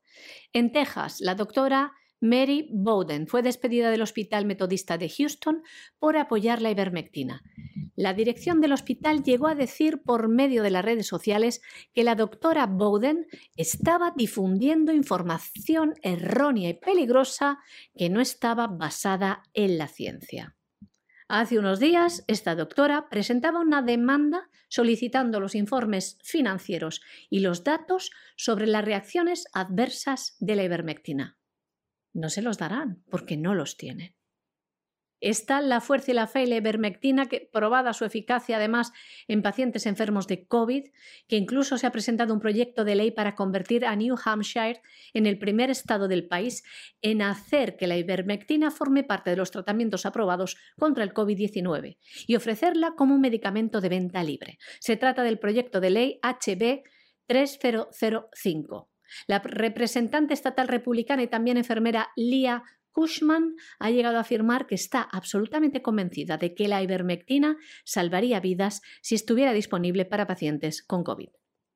Como ven, son cada vez más las voces que presentan pruebas científicas y médicas de que la ivermectina, este medicamento, un antiviral, puede combatir el COVID-19. La campaña contra la ivermectina ha sido brutal por parte de los gobiernos y las farmacéuticas. Hace meses, años que le hablamos de la eficacia de este antiviral. Fue además la propia OMS, y pueden consultarlo también en la propia página del Ministerio de Sanidad español, que hablaba de la autorización de su uso para tratar el COVID como algo efectivo. A nosotros también se nos ha puesto en duda cuando hemos dado esta información en el programa. La efectividad de la ivermectina es tal que quieren tratar por todos los medios que la población conozca este remedio, lo que hundiría el negocio de las vacunas. Por ello, no quieren que ustedes conozcan esto. Y han llegado hasta un punto tan criminal que, como también les hemos contado en este programa La Voz, hasta los propios hospitales en los Estados Unidos han negado a los pacientes desahuciados por COVID el tratamiento. No se les ocurra tampoco aquí en España proponer medicamentos alternativos porque los desechan, diciéndote que no hay estudios suficientes. En los Estados Unidos, por ejemplo, en varios casos, tuvo que intervenir un juez federal para exigir al hospital que permitiera el tratamiento con ivermectina a un paciente. Lo contamos aquí el caso, porque lo solicitó la familia de este.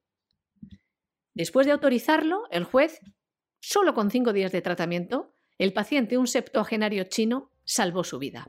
Y en Perú se ha utilizado de forma habitual desde que surgió el COVID con gran éxito. El rechazo y la criminalidad de los hospitales vendidos a los intereses de las farmacéuticas y los políticos está impidiendo que muchas personas salven su vida. María Jesús, muchas gracias, muy buenas noches. Muchas gracias a ti César, buenas noches también a los oyentes de la voz. Y ustedes no se nos vayan, no se nos vayan porque ya saben que todos los martes tenemos programa doble de economía. Primero vendrá don Lorenzo Ramírez y vamos a despegar y cómo despegaremos y luego tenemos a don Roberto Centeno para que nos hable de esa economía que se fue y que efectivamente pues no se va. Ojalá se fuera, pero se queda aquí. De modo que no se vayan, que regresamos enseguida.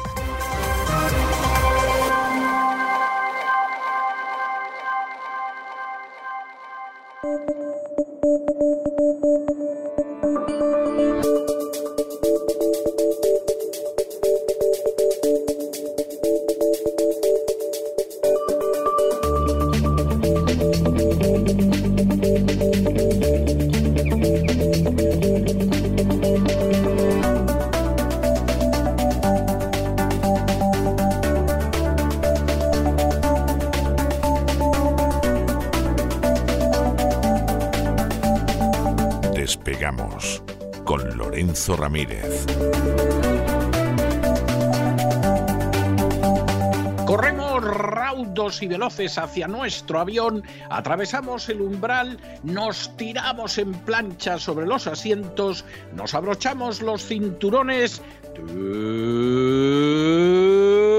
despegamos y nos vamos elevando por los aires hasta alcanzar nuestra altura y nuestra velocidad de crucero Don Lorenzo, ¿qué hace usted así como escondiéndose en plan críptico? Por favor, avíseme, ¿se va a dedicar a ser el sucesor de Fantomas y va a dejar el despegamos? Espero que no. En fin, explíqueme usted. Buenas Fantomas, buenas noches, don César. Fantomas, ¿cómo pasan los años, eh? Porque yo oh. lo he entendido, pero alguno estará diciendo en su casa, ¿Fantomas? Fantomas. ¿quién es ese? ¿Quién era ese, no? Fantomas eh, es de mi infancia, pero cuando yo tendría 6, 7 añitos. Claro, es que usted ahí, ahí, ahí lado, ahí lado. Si le decimos a lo mejor que vengo de Caballero Jedi, a lo mejor alguno. Ya hay gente que me pilla más de cerca. Eso a mí me pilló en la adolescencia. O sea, a mí la guerra de las galaxias me pilló en la adolescencia. Andaba yo por los 17, 18, una cosa así. Fantomas, pues fíjese usted, me pilló más de, más de una década antes. Por cierto, por cierto perdone, pero es que no lo puedo evitar. No lo puedo evitar. Eh, yo estaba convencido, cuando yo era niño y veía fantomas, yo estaba convencido de que el actor que interpretaba al periodista Fandor, que era el héroe, que era Jean Marais, y mm. Fantomas eran el mismo actor. O sea, yo estaba convencido de que él mismo encarnaba los dos. Y alguna vez lo comenté, comentario típico en casa, no digas tonterías, niño, va a ser el mismo y tal. Oiga, me enteré después, años después, de que efectivamente yo tenía razón. Jean Marais daba vida a Fantomas, que llevaba una máscara verde, y daba vida también al periodista Fandor. O sea ya usted apuntaba, apuntaba maneras. ¿Ya usted? Sí, yo me ¿Eh? sorprende, pero a mí me parecía tan evidente. Si son el mismo actor. Anda, niño, no digas tonterías. Van a ser yo al único que, he llegado así a, descifrar o a determinar que hacía varios personajes en la, misma película es a Eddie Murphy, pero era bastante evidente. Sí, sí. Ahí no había, que buscarse mucho el lío. No, bueno, ¿por qué vengo de Jedi? ¿Por qué vengo de Fantomas? Vamos a hablar Vamos a hablar de las guerras cripto, las guerras cripto que se están produciendo en estos momentos. Hay mucho lío, hay muchas dudas. Los defensores a ultranza de Bitcoin, en cuanto se hace cualquier crítica, se lanzan al cuello del que la hace, así que supongo que ahora mismo están afilando cuchillos. Pero es que los partidarios del sistema bancario tradicional también, ¿eh? pues eh, quieren lanzarnos alguna que otra flecha, así que supongo que hoy vamos a hacer amigos y vamos a intentar buscar el camino que está en medio de las dos zonas. ¿no? Vamos a hablar de guerra pero de la que se hace con no con armamento tradicional, ni siquiera la que se realiza con ciberataques ¿eh? y con otras herramientas de guerra híbrida. Hoy vamos a hablar de la ofensiva regulatoria global, globalista, se podría decir, para acabar con la única alternativa que existe al sistema monetario centralizado actual, aparte de los metales preciosos. Evidentemente me estoy refiriendo a Bitcoin, que aunque esté siendo domado por los bancos de inversión, yo creo que esa es la mejor palabra que define, ¿no? Están intentando domarlo, ¿no? Domesticarlo castrarlo, podríamos decir también, ¿no? ¿Eh?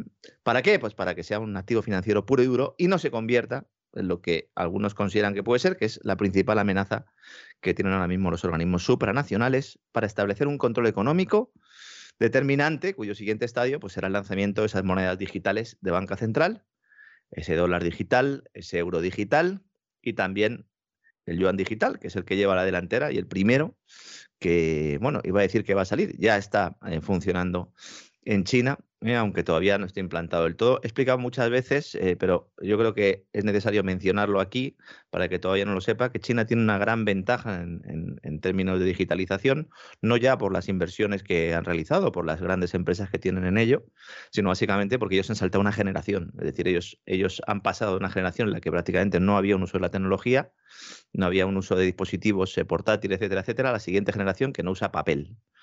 Entonces, claro, el salto ha sido tan espectacular. Voy a decir sobre todo las principales ciudades. Es que China ya tiene muchas principales ciudades.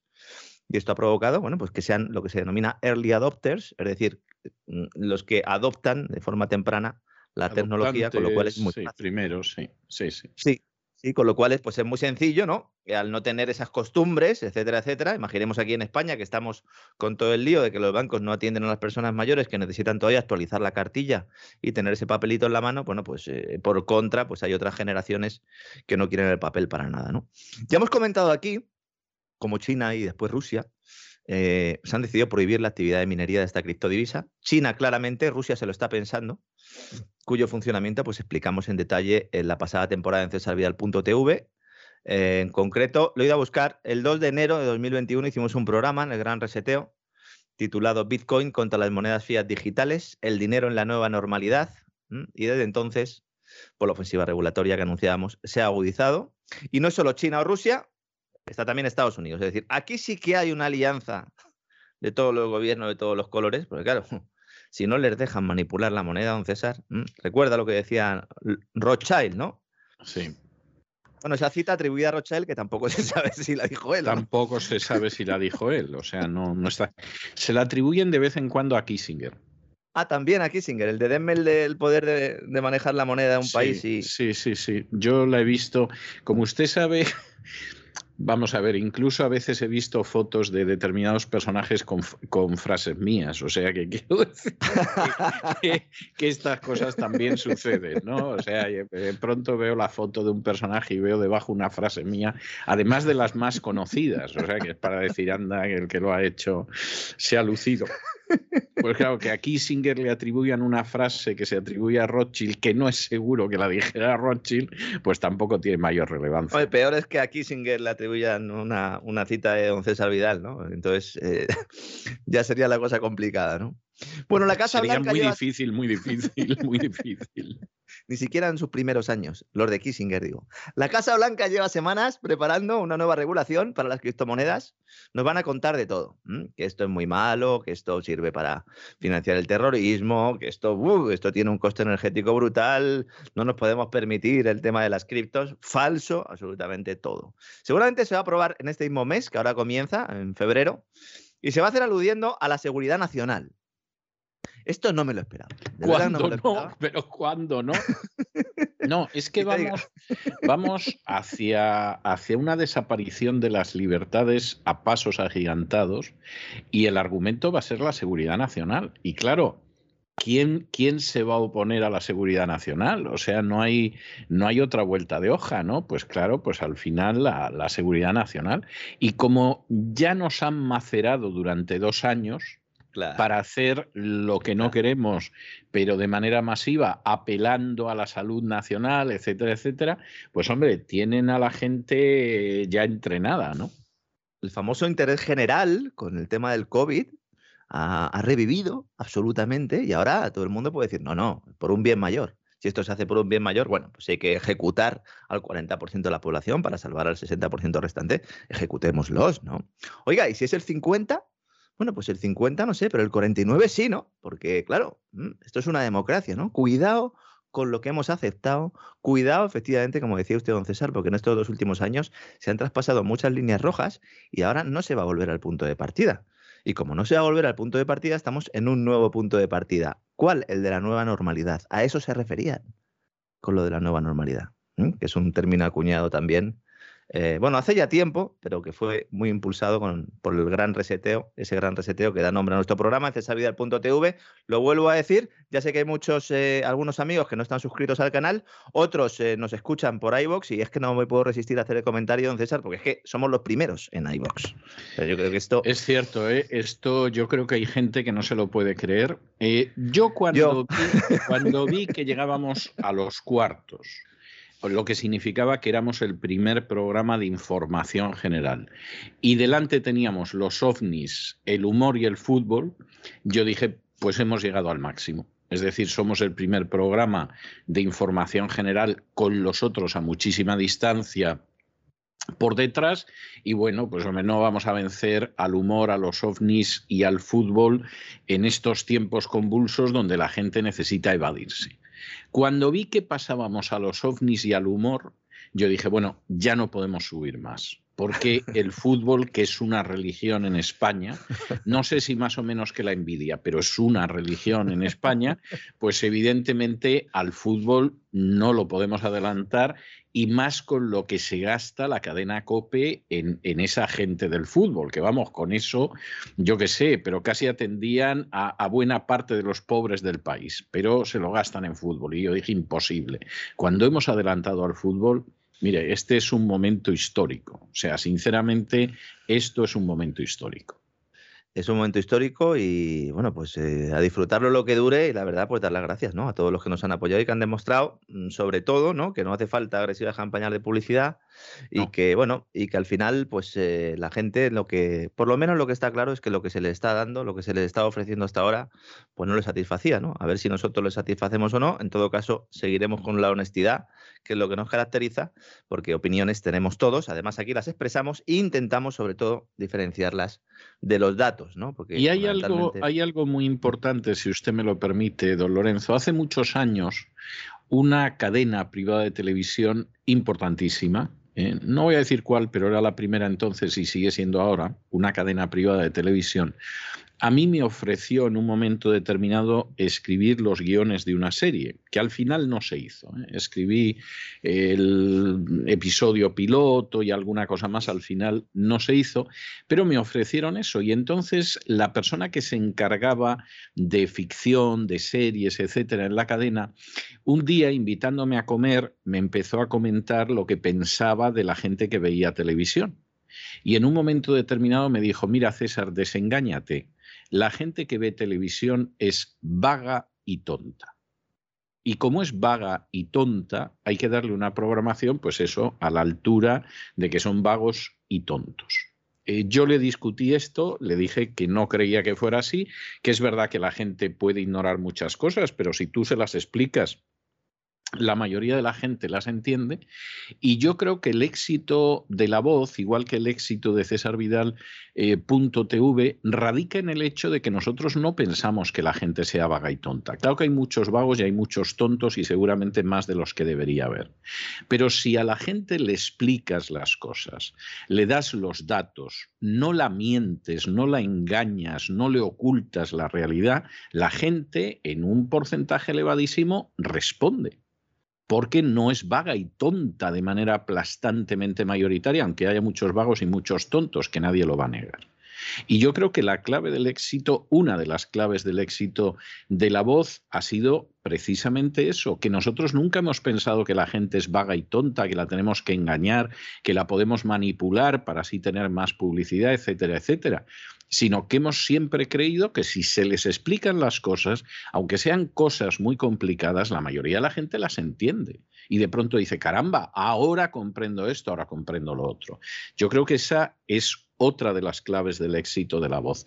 Y otra de las claves, y, y, esto no lo va a decir usted, pero yo sí lo tengo que decir, es que la voz tiene un equipo absolutamente excepcional, muy pequeño, muy pequeño, porque realmente con el equipo que tenemos, incluyéndolo usted, a Isaac, a María Jesús y a los colaboradores, vamos, no te da ni para una sección de una redacción de un programa medio de una radio media, pero a pesar de ser un equipo muy pequeño, es un equipo absolutamente extraordinario. Yo me atrevería a decir, y sé que no exagero, que es un equipo insuperable. Y ese equipo insuperable, con la idea de efectivamente contar a la gente las cosas como son, les guste o no les guste, porque nunca nos ha importado si se enfadaban o si se alegraban. A nosotros nos importaba que conocieran la verdad y la verdad sin tapujos.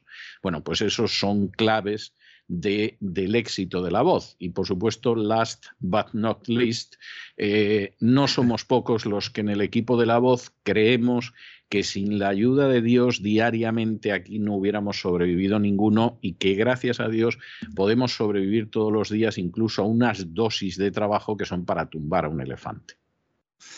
Pues eh, coincido plenamente, sobre todo con la última parte, ¿no? Sin el de arriba esto es imposible. Por eso digo que al final, tranquilos, porque aunque todo esté muy complicado, al final ganamos los buenos. No sé cuándo, pero al final. Pero en algún momento. en algún, momento, ganamos, ¿no? Mientras todos cometen sus fechorías, ¿no? Fechorías, pues bajo esa enseña de la que hablábamos antes, de la seguridad nacional, del interés de Estado y todas esas patrañas, ¿no? Que al final lo único que, pues que intentan de alguna manera disfrazar utilizar términos, ¿no? Eh, eufemismos para eludir que estamos en una época en la que el control se está agudizando cada día más, ¿no? Y el caso de las criptodivisas, pues eh, yo creo que es un caso relevante, ¿no? Y por eso lo traíamos justo aquí, ¿no? Porque ahora mismo el Departamento de Estado, ese Departamento del Tesoro también, y el Consejo Económico Nacional y el Consejo de Asesores Económicos, es decir, toda la plana mayor de los reguladores económicos eh, de Estados Unidos, han preparado ya un memorándum que va a ser publicado en breve, no sé si en horas, pero por lo menos antes de que acabe este mes seguro, con un contenido que no solo eh, busca el tema de las criptos y tal, sino que plantea extender el control sobre activos digitales cubriendo criptos, criptomonedas, las stablecoins, que se llaman, que son monedas un poco a medio camino entre las criptodivisas normales y la moneda fiat, porque tienen un valor estable ¿no? ligado a divisa fiat. Y una cosa que se llama los NFTs, que hoy no voy a explicar porque necesitaría un programa entero para hacerlo, pero que se queden con la idea, lo mencionamos también en uno de los programas de Gran Reseteo, son los tokens no fungibles. Estamos hablando de, unos activos digitales que tienen una relación estrecha con las criptomonedas, por lo menos tecnológicamente, aunque en realidad se podría decir que son opuestos, porque un Bitcoin es un bien fungible y, y un NFT pues es un bien no fungible, es decir, es un activo único como una obra de arte concreta, como un cuadro o como una escultura, ¿no? Pero en esencia son como las dos caras de una moneda tecnológica, ¿no? Otro día vamos a hablar en detalle de esto, pero hoy no quiero volver loco al personal. Quedémonos en que la Casa Blanca también quiere regularlos, es decir, controlarlos, ¿no? Entonces, las fuentes de la administración Biden están ya filtrando estas informaciones a la prensa. Luego uno llama a la Casa Blanca y no quieren hacer declaraciones al respecto. Oiga, si van a filtrarlo, pues no sé, saquen un comunicado, ¿no? Sean un poco transparentes. Pero bueno, entiendo que con todo el lío de Ucrania y tal, a lo mejor están muy liados, ¿no? Entonces, ahora mismo, ¿qué está diciendo la prensa? Están muy Pues, liados y muy cabreados, ¿eh? Me ¿Con quién? ¿Con cuentan- Zelensky? Con Zelensky muchísimo. Hombre, con Putin no van a estar contentos, pero, pero me cuentan que tuvieron una conversación Biden y Zelensky hace pocos días que, bueno, Biden, salvo llamarle stupid son of bitch, como pasó con el periodista del otro día, todo. Es que, O sea, eh, eh, ya se parece está- que está muy hartito de Zelensky. Sobre todo que cuando uno está haciendo encaje de bolillos, eh, que es lo que están haciendo ahora mismo, que es eh, ir al límite, ¿no? Eh, estar en el alambre, pues un tío como Zelensky te la puede liar, ¿no? Porque te puede hacer una declaración o te puede tomar alguna decisión en el gobierno que te líe toda tu estrategia y ya, claro, suficiente tiene Joe con controlar a los suyos, ¿no? Que tiene a todo el aparato militar industrial ahí en el despacho oval. dándole ¿no? la lata. sí. salivando, que yo creo que cuando sale del despacho se, se- se debe resbalar, ¿no? Con las babas de todo ese aparato militar industrial que tiene que estar en la puerta acechando, ¿no? Y hay, y hay otra historia que además es bastante seria, y es que las armas que les están mandando los ucranianos no tienen ninguna operatividad. Es decir, es, es muy gordo lo que voy a decir, pero, pero son unas armas que, que, vamos a ver, para combates muy cercanos, tienen alguna utilidad. Es decir, suponiendo que los rusos se les pongan a tiro hasta dos kilómetros máximo, pues con eso los atinan. Pero, pero, si no es el caso. Así te van a tener que poner cebo también a eh, los soldados. No, para que es que los rusos esas armas las pueden destruir a una distancia que verdaderamente es tremenda. Entonces, es de esas cosas que dices, pero bueno, eh, vamos a ver, a los, a los ucranianos les estáis dando estas armas para que los inflen o, o exactamente qué es lo que pretendéis. La tesis que hemos defendido, que hemos considerado como plausible desde el principio de esto, es que al final se deje a Ucrania ahí medio tirada y de esta Sí. manera pues se pueda justificar ¿no? que hay una agresión sobre ella. Que Exactamente. es eso, eh, es esa la clave, la Exactamente. clave ahí, ¿no? Exactamente. Pero sí, sí, entonces están liadillos. Y, y digo, bueno, pues entonces eh, vamos a ir a la prensa especializada a ver a, a esos periodistas que todos sabemos que escriben, ¿no? Por boca de la Casa Blanca. Y ahí te explican lo que es la seguridad nacional. Y te dicen, sí, sí, efectivamente, tema del Bitcoin, esto afecta a la seguridad nacional, porque fíjese, eh, eh, esto eh, amenaza, o al menos tiene posibilidad de hacerlo en el futuro, al dólar, ¿no? Evidentemente, ¿no? Es la clave de toda la economía de Estados Unidos, le sirve para poder emitir deuda sin fin, porque sabe que el mundo entero seguirá demandando dólares y porque es la divisa de referencia mundial con un papel determinante en los intercambios de bienes energéticos. Esto es así. Otra cosa es que China y Rusia aspiren a que deje de ser así, ¿eh? que es otra batalla que hay también soterrada por otro sitio. Claro, pero a su vez también puede utilizar este mismo argumento China, porque su estrategia económica, la cual la colonización financiera a través de la nueva ruta de la seda es fundamental y que tiene como principal elemento integrador al yuan, precisamente, que ahora pasa a ser digital. Es importante entender que la principal diferencia entre el Bitcoin y el yuan, el dólar o el euro digital es que el Bitcoin no tiene detrás un banco central que pueda modificar su oferta ni sus tipos de interés. ¿Mm? Es decir, no se puede gobernar al antojo del burócrata de turno. ¿Mm? No se puede hacer ni ingeniería social ni planificación económica con él.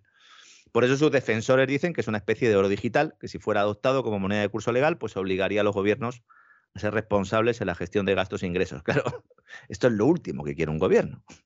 De hecho, la historia económica mundial, ¿verdad, don César? Hemos llegado hasta aquí precisamente porque los gobiernos han intentado no ser responsables y primero, ¿no?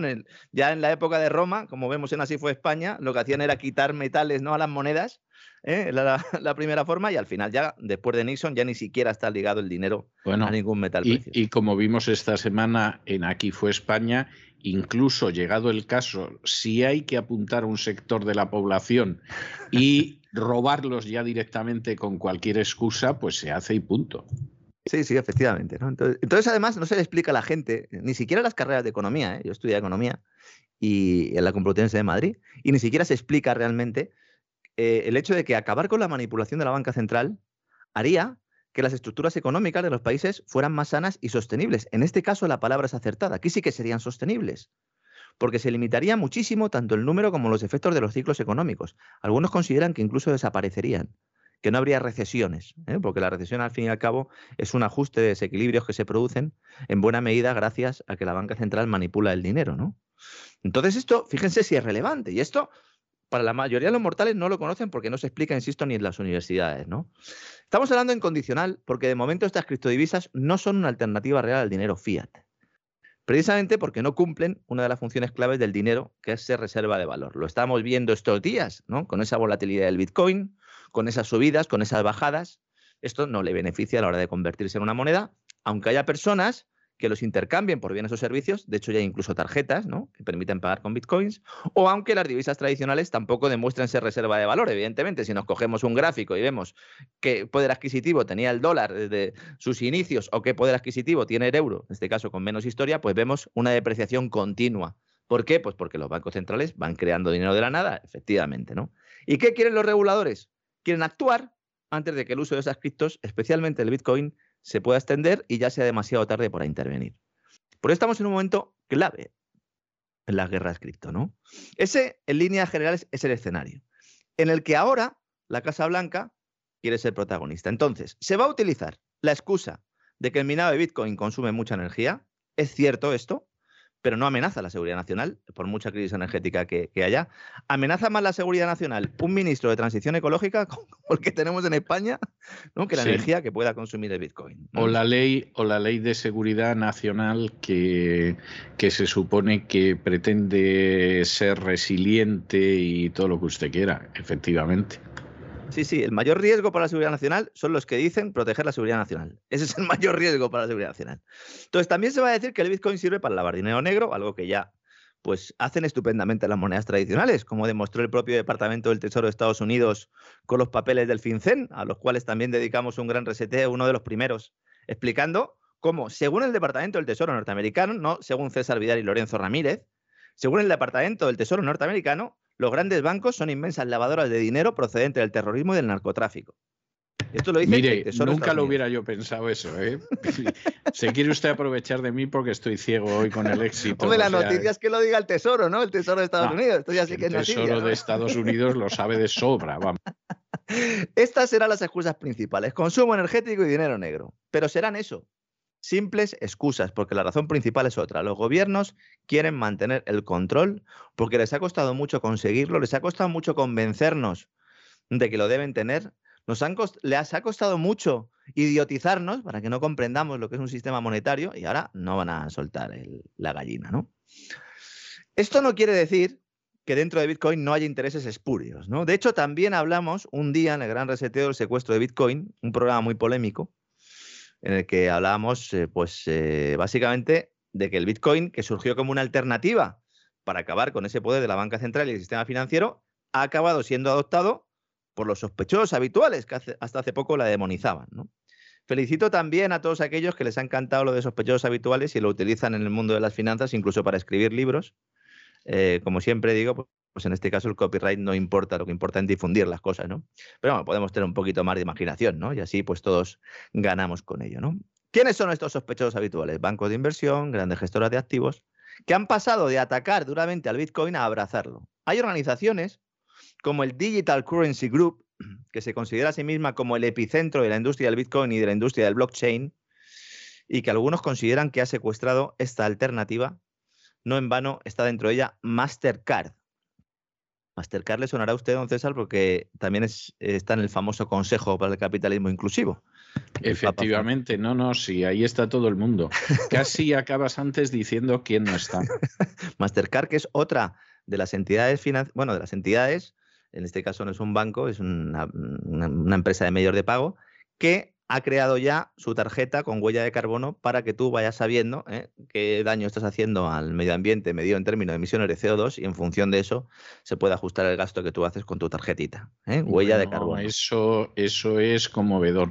Por cierto, por cierto, y hablando de cosas que, son conmovedoras en todo esto, eh, ya se sabe perfectamente qué es lo que sucede, por ejemplo, cuando te sales de determinados puntos que estás controlado.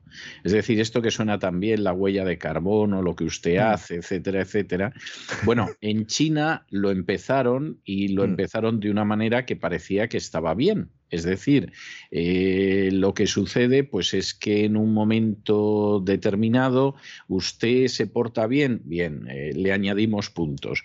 Usted se porta mal porque le hemos encontrado borracho en la calle, porque no va a trabajar, porque maltrata a su mujer, le vamos quitando puntos y entonces tiene las consecuencias. Y ya ha habido alguno que de pronto ha ido a sacar un billete de tren y al, sacar el, al ir a sacar el billete de tren le han dicho, pues no hay billete de tren ¿Y, esto por qué?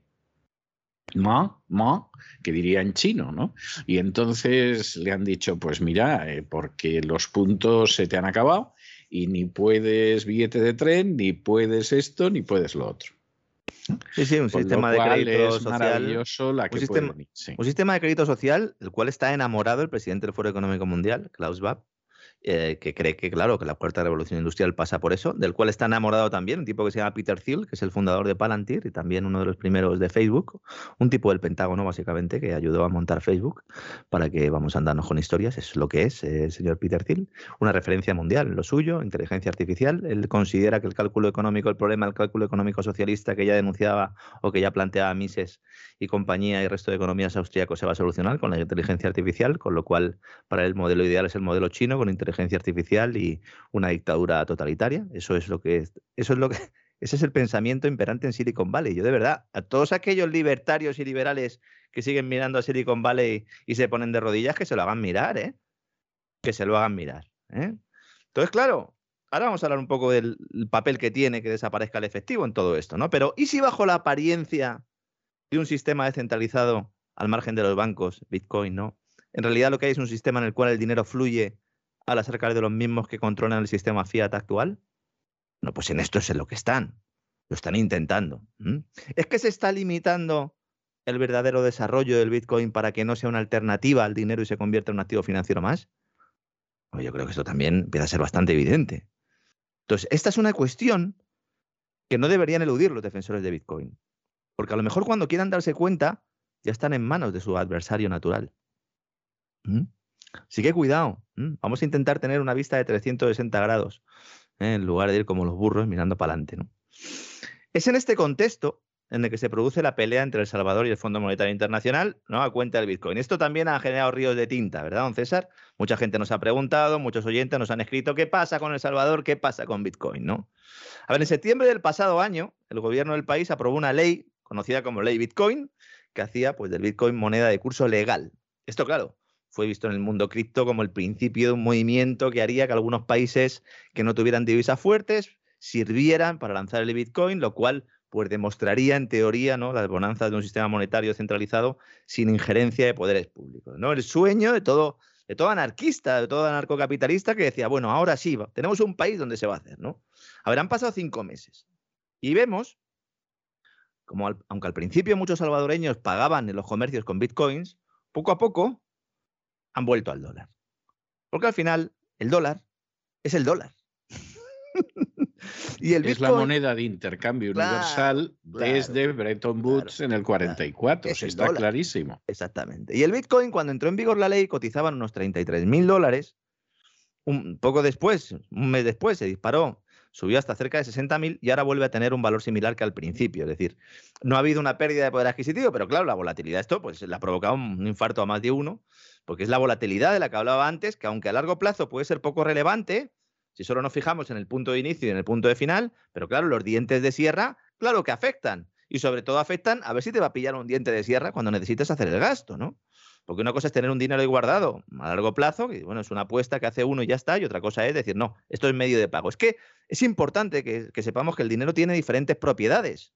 Tiene que ser un medio de pago comúnmente aceptado, tiene que ser reserva de valor, tiene que tener un uso fácil, ¿eh? Por eso el oro progresivamente dejó de usarse, porque la gente no podía ir con oro por la... porque es que además te podían atracar y, era complicado, ¿no? Pero bueno, sí, se, utilizaba, pero poco a poco se empezó a utilizar el papel, ¿no? Entonces, claro, todo esto es importante comprenderlo para entender a dónde vamos, ¿no? A pesar de todo ello, es estupendo que un país pueda decidir adoptar el Bitcoin considerando que los riesgos son menores que los beneficios. Además, es un acto de soberanía nacional. No voy a entrar en si el gobierno de El Salvador es bueno, malo o medio pensionista. ¿eh?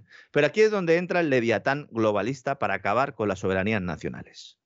Le ha faltado tiempo al Fondo Monetario Internacional para salir y decir, oye, o me eliminas el Bitcoin como moneda de curso legal o te quedas sin los 1.300 millones de dólares que te iba a dar. Este es el poder que tiene esta institución. Que precisamente en los países que tienen monedas débiles y gobiernos populistas, en muchos casos corruptos, que han facilitado ese incremento de deuda y que luego venden su país al Fondo Monetario Internacional, o mejor dicho, a las em, multinacionales, ¿no? Que usa el Fondo Monetario Internacional como empresarios para acabar con todo lo que se mueve por encima y por debajo del agua, ¿eh? pues se le dice, oye, no te doy un duro o pasas por el aro, ¿no? Dependen del dinero externo para poder mantener sus cuentas públicas y tienen que pasar por el aro. De momento El Salvador ha dicho que no, ¿no? Que no lo, que no va a adoptar ninguna medida, ya veremos lo que pasa. ¿no? La razón que pone sobre la mesa el fondo, a ver, esto alguno puede pensar, bueno, ¿y a mí qué me importa lo que pasa en Salvador? Esto es un ejemplo claro de un país que ha hecho algo que todos estaban esperando. Puede ser El Salvador o cualquier otro. ¿eh? Y nos sirve de pauta para comprender y de aviso a navegantes para entender lo que puede suceder después. ¿no? El Fondo Monetario dice, oiga, si usted ha adoptado el Bitcoin, pues usted tiene un problema de estabilidad financiera, tiene un problema de integridad financiera y tiene un problema de protección del consumidor. Y además usted crea pasivos fiscales contingentes. Dice, ¿cómo? ¿Esto qué significa? ¿no? Parece, parece extraído del guion de Amanece, que no es poco, ¿no? Me lo ha quitado usted de la boca. Pensaba que iba a decir, eh, eh, solo tú eres necesario y estos son contingentes. Por cierto, por cierto, que hay una persona en Twitter que la verdad es que tenía mucha gracia, que durante varios días, pues mm. así que salía algún, algún editorial mío o el Despegamos o mm. algo así, decía, usted es necesario, nosotros somos contingentes. Y pues yo cuando lo veía, esto es una barbaridad, pero, pero no podía evitar la carcajada porque me acordaba precisamente del amanece que no es poco. Gran película que hay que revisar de vez en cuando porque esta sí que no pierde. ¿eh? Esta sí que, no, pierde. Ha perdido nada. No, no, que va, sigue, sigue pasando el tiempo y sigue siendo sensacional. Sí, sí, sí. Bueno, pues aquí está la clave esto. El hecho de que una moneda sea de curso legal implica que se pueden pagar impuestos con ella. Bien, pero es que en el caso de la ley del Salvador va más allá porque determina que todo agente económico deberá aceptar el Bitcoin como forma de pago. Y esto implica que no es solo una moneda de curso legal, sino de curso forzoso. Para intentar limitar el impacto que esto pueda tener en la actividad de los comercios, el gobierno se ofrece como casa de cambio. Dice, no te preocupes. Si tu comerciante no quiere bitcoins, tú cobras en bitcoins y luego vienes aquí al Tesoro El Salvador y yo te hago el cambio. Y te lo hago al tipo de cambio que existía en el momento de la transacción, ¿eh? cuando, vendió, el bien o prestó el servicio. Aquí ya hay un evidente riesgo cambiario, porque si este comerciante no va a ir todos los días a cambiar el dinero, pongamos que va una vez a la semana, ¿no? O una vez cada 15 días. Si tú tienes una divisa que tiene una alta volatilidad, como es el caso del Bitcoin, tú puedes hacer el, el intercambio comercial, pensar que tienes una cantidad de dinero a cambio de dólares y cuando vayas a cambiarlo, tener el doble o tener la mitad. Ese es el problema que tiene ahora mismo Bitcoin para ser, dinero de verdad, ¿no? ¿Y quién asume ese riesgo? El comerciante no, lo asume el Estado del Salvador. Y aquí, claro, el Fondo Monetario se agarra y dice, torpe, me has dado la herramienta perfecta para tumbarte esto. ¿Eh? Puede, ¿Por qué? Porque puede generar pasivos fiscales contingentes. En cristiano, agujeros en la caja pública. ¿Mm? Hasta aquí de acuerdo. Pero la razón fundamental de la oposición del Fondo Monetario no es esa sino por un lado defender al dólar, es evidente, para eso nació el Fondo Monetario, que al final, ¿para qué no vamos a andar con historias? Y en general, defender a todas las monedas fijas tradicionales de cualquier alternativa. Y esto se ve muy bien en el hecho de que el fondo, cuando realiza préstamos a otros países, no les pide que abandonen sus monedas de curso legal. Entonces le dice, señores argentinos, pásense a divisas con menos volatilidad. Seguramente a los sicarios del fondo les gustaría hacerlo, pero no lo hacen. Entonces solo dan ese paso para atacar a la criptodivisa que amenaza no ya la hegemonía de Estados Unidos, sino el sistema monetario global eh, que está basado en un gran fraude, como hemos explicado aquí en muchos programas, ¿no? Y fíjese, don César, si en el Fondo Monetario y el resto de supervisores y reguladores saben que el sistema monetario es un fraude, que los propios bancos centrales tienen reservas en bitcoins. Naturalmente, porque son bancos, pero no son tontos. Lo cual, claro, muestra el grado de desconfianza en su propio sistema, porque parte de su colchón, sobre todo, lo tienen en oro y también algo en bitcoins. ¿no? En el caso reciente de Rusia, por ejemplo, donde su banco central ha anunciado que quiere prohibir su minado, resulta que el gobierno de Putin, que no es tonto, apuesta por tener reservas en bitcoins aunque esto no lo, no lo airea. ¿no? A Putin cuando se le pregunta por bitcoins, habrá usted dado cuenta, don César, siempre es bastante críptico y nunca mejor escogido el, adjetivo. ¿eh? Nunca, no, no lo rechaza, no lo rechaza. ¿Y saben por qué no lo rechaza? Porque estamos hablando de la configuración del sistema de pagos global. Un sistema de pagos que tiene implicaciones geopolíticas inmensas como estamos viendo ahora, por ejemplo, el desarrollo de criptomonedas podría evitar que se impusieran sanciones internacionales a los países o los bancos ¿no? que estén en países que no quieran pasar por el aro otanista. Esto es importantísimo. Porque si tú tienes criptomonedas y de alguna manera pues eh, las criptomonedas consiguen ser una alternativa al sistema bancario tradicional, ya te pueden amenazar con echarte del sistema SWIFT, que te entra por una oreja y te sale por la otra. Por eso también lo que está haciendo Rusia ¿eh? es eh, tener oro y también cambiar dólares por yuanes. Para que en el futuro, si el yuan finalmente consigue ser una divisa de reserva, al menos empezando por el sector energético, que esa es un poco la idea que tienen China y Rusia, pues también te daría un poco igual que te pudieran poner sanciones la OTAN. Y además tendrías la sartén por el mango porque no solo serías productor de hidrocarburos, sino que además serías amigo del que tiene la moneda necesaria para comprártelo. Esto sí que es un reseteo, ¿eh? Eso sí que sería un reseteo. Y en ello Eso sí que es un reseteo, efectivamente. En ello están, ¿no? A mí hace años ya me lo preguntaban en algún canal que he intervenido, ¿no? En, chino, en español y tal, y me preguntaban, y yo les decía, bueno, a largo a corto plazo no lo veo, pero a largo plazo es indudable que están sentando las bases, ¿no? Entonces, todo esto es la batalla previa al gran bombardeo final, ¿no? Es cuando saquen los B-52. Y esto se producirá cuando los bancos centrales saquen esas divisas digitales, las implanten y entonces la guerra contra las criptodivisas será a muerte. A muerte. Por eso el mercado también, hay una parte del mercado que descuenta ese riesgo regulatorio y dicen, cuidado, que van a poder con ellas. ¿no?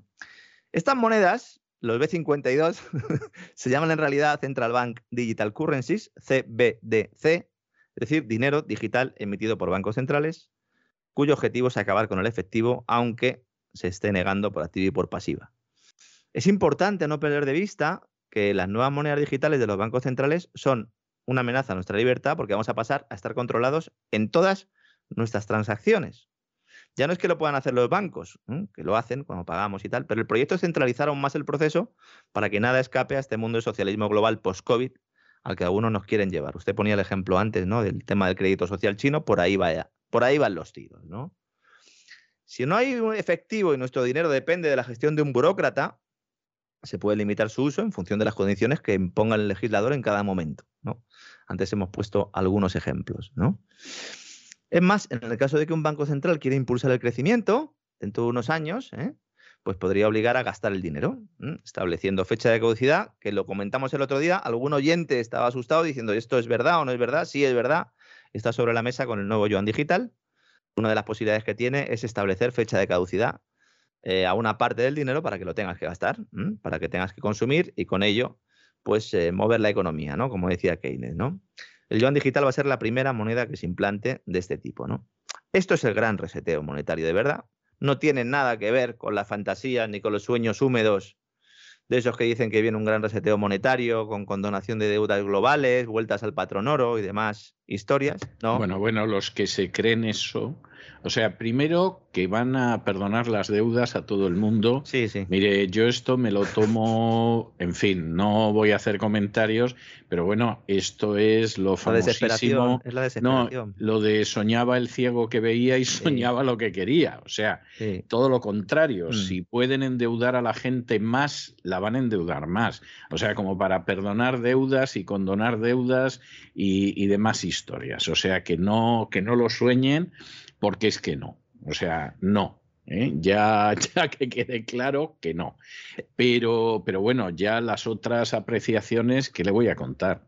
Es que eh, precisamente ese mensaje, el de que viene un gran reseteo monetario con condonación de deudas globales y vueltas al patrón oro y fondos por ahí perdidos y Nesaras, Gesaras y todas estas cosas que se ven mucho en Internet, esto es un mensaje lanzado por las cloacas del propio sistema para que la gente espere que venga un gran reseteo, que no va a venir en ningún momento, y de alguna manera pues se quede quieta y desconozca sobre todo los fundamentos del sistema monetario. Esto es lo mismo que lo del sistema monetario cuántico, del cual también hablamos en su momento en el programa, y que es eh, pues, pues básicamente otro, otro elemento igual que esto, ¿no? Es desinformación pura y dura, ¿no? Entonces ahora la pelea es por destronar a la que hoy por hoy es la única alternativa al sistema monetario corrupto, que es el Bitcoin, y no sabemos cómo acabará esta guerra. Pero al menos sabemos que se está produciendo y que seguramente de su resultado dependa el futuro de las nuevas generaciones. Ahora mismo la pelea es, por un lado, unos quieren que solo sea un activo financiero y otros quieren que sea un medio de pago. ¿eh? El activo financiero sería pues un, dinero castrado, de alguna forma. Sería como cualquier otro activo y entonces pues se violaría lo que dijo el creador de Bitcoin, bueno, el creador, Satoshi Nakamoto, ese fantasma, algunos consideran que es Craig Davis, eh, el creador de BSV, de, Bitcoin Satoshi Vision. El resto de comunidad Bitcoin consideran que Craig Davis es un eh, estafador y de hecho solo por haberlo mencionado aquí seguramente ya hayamos entrado usted y yo en los infiernos de la comunidad Bitcoin. Pero Bueno, yo creo que estamos en tantos ya que es que verdaderamente, eh, en fin, iba a decir una grosería. Nos trae sin cuidado, nos trae sin cuidado. En todo caso, Satoshi Nakamoto, en su paper fundacional, que animo a todo el mundo que lo lea, se puede entender muy fácilmente, que lo busquen, que busquen en internet, es un paper, es un, es un Tenga usted cuidado con lo que dice, porque es que basta que usted diga algo o que diga yo algo y inmediatamente la gente pide la referencia. Que esto es algo, vamos a ver, por favor, dicho con cariño, ¿eh? dicho con cariño. Vayan ustedes a Google y búsquenlo, hombre, que es que encima de que se lo contamos, se lo troceamos, se lo hacemos digerible, ya solo falta que les estemos enviando los enlaces. La... Hombre, hombre, tómense un poquito de trabajo, que nosotros queremos estimular a la gente a que busque también, a que contraste, etcétera, etcétera. Claro, claro. Entonces, acaba usted de decir esto, verá lo que vamos a tardar en tener gente que diga, páseme el enlace, ¿por qué no cuelga usted esto? El libro este de que habla, ¿dónde lo puedo conseguir con un Me lo puede mandar por correo, ¿no? Exactamente, me lo que no, que no podemos, de verdad, que es que a lo mejor si tuviéramos más tiempo lo haríamos de mil amores, pero es que el tiempo ya no lo podemos estirar más. Se nos rompe la vida. Si lo Pongan en Google Satoshi Paper, Satoshi Paper. Pónganlo en Google ¿eh? y ya les aparece ahí el white paper de Bitcoin que está oficialmente en 40 idiomas. ¿eh? Es decir, se puede leer sin ningún problema. ¿no? Y sin ahí ningún en problema, nuestros oyentes sin ningún problema. Este es un a... documento fundacional. El, el, lo que originó todo, en realidad la identidad real es desconocida. Satoshi Nakamoto plantea un modelo en el cual los grandes enemigos a batir eran bancos y tarjetas de crédito, promotores eh, de un comercio electrónico ineficiente, eh, con unas comisiones de sistemas de pago centralizadas, eh, etcétera, etcétera, ¿no? Entonces, eh, Bitcoin lo que nace es para permitir a los individuos hacer negocios de forma segura sin que intervenga el sistema bancario a través de redes P2P, como el Emule y todo esto, ¿no? Peer-to-peer, -peer, ¿no? Directamente, ¿no? No para ser un activo financiero. Es más, hay dudas de que realmente en ese paper lo que se planteara fuera que el Bitcoin fuera una reserva de valor, simplemente un medio de pago. Un medio de pago. La periodista Whitney Webb, que he mencionado en algún otro programa y que también recomiendo que la sigan, Webb se escribe W-E-B-B, como, eh, como la famosa esposa, ¿no? Eh, Sidney era en este caso, ¿no? Creadores de, de esa secta, ¿no? Que, que, tanta influencia ha tenido la de, la de los hermanos Webb, ¿no? He mencionado algún otro programa, el caso de Whitney. ella va incluso más allá y afirma que los grandes bancos de inversión, lo que usted ha, denominado en alguna ocasión de Big Bank, se dice así en Estados Unidos, ¿no? Esa gran banca, y los bancos centrales, están planeando un futuro en el que se permitirá el uso de criptomonedas solo si son ellos los custodios de las claves privadas. nos ha fastidiado, o sea, ya sabe, o sea, no nos pilla de sorpresa. ¿eh? Sí, al final hay mucha gente que tiene. dejamos hacer esto si lo controlamos nosotros. hay mucha gente que tiene, que tiene bitcoins o que tiene criptodivisas y las tiene en un exchange, en, cualquiera de las plataformas que hay. Entonces, en esas plataformas, tus llaves privadas están en la plataforma. Es decir, tú no tienes el control de ese dinero. Si esa plataforma le roban, es lo mismo que si atracan un banco, ¿no? Entonces, claro, en el momento en el que el custodio de la clave privada es el, es el banco, pues evidentemente solo ellos tienen derecho a acceder al dinero. Entonces, efectivamente, para ese viaje no hacía falta alforjas, ¿no? Porque si uno no tiene sus claves privadas, no tiene su dinero, sino que es un intermediario el que las tiene, que puede establecer también una comisión de custodia, por ejemplo, que es lo que sucede ahora con los depósitos no, bancarios. No, pero no solamente eso, es que además tu dinero ya no está seguro porque Hacienda se puede quedar en cualquier momento con él. Es que, claro, hasta ahora en España, en otros países que respetan algo la legalidad, eso es imposible, pero es que en España resulta que en un momento determinado, sin que se haya decidido judicialmente ni cosa parecida, la agencia tributaria te embarga las cuentas. Y además te embargan las cuentas sin razón. Por ejemplo, eh, vamos a suponer que usted tiene una deuda que lo más posible es que sea supuesta y no sea real. Pero el buscabonus sicario de la agencia tributaria lo ha decidido.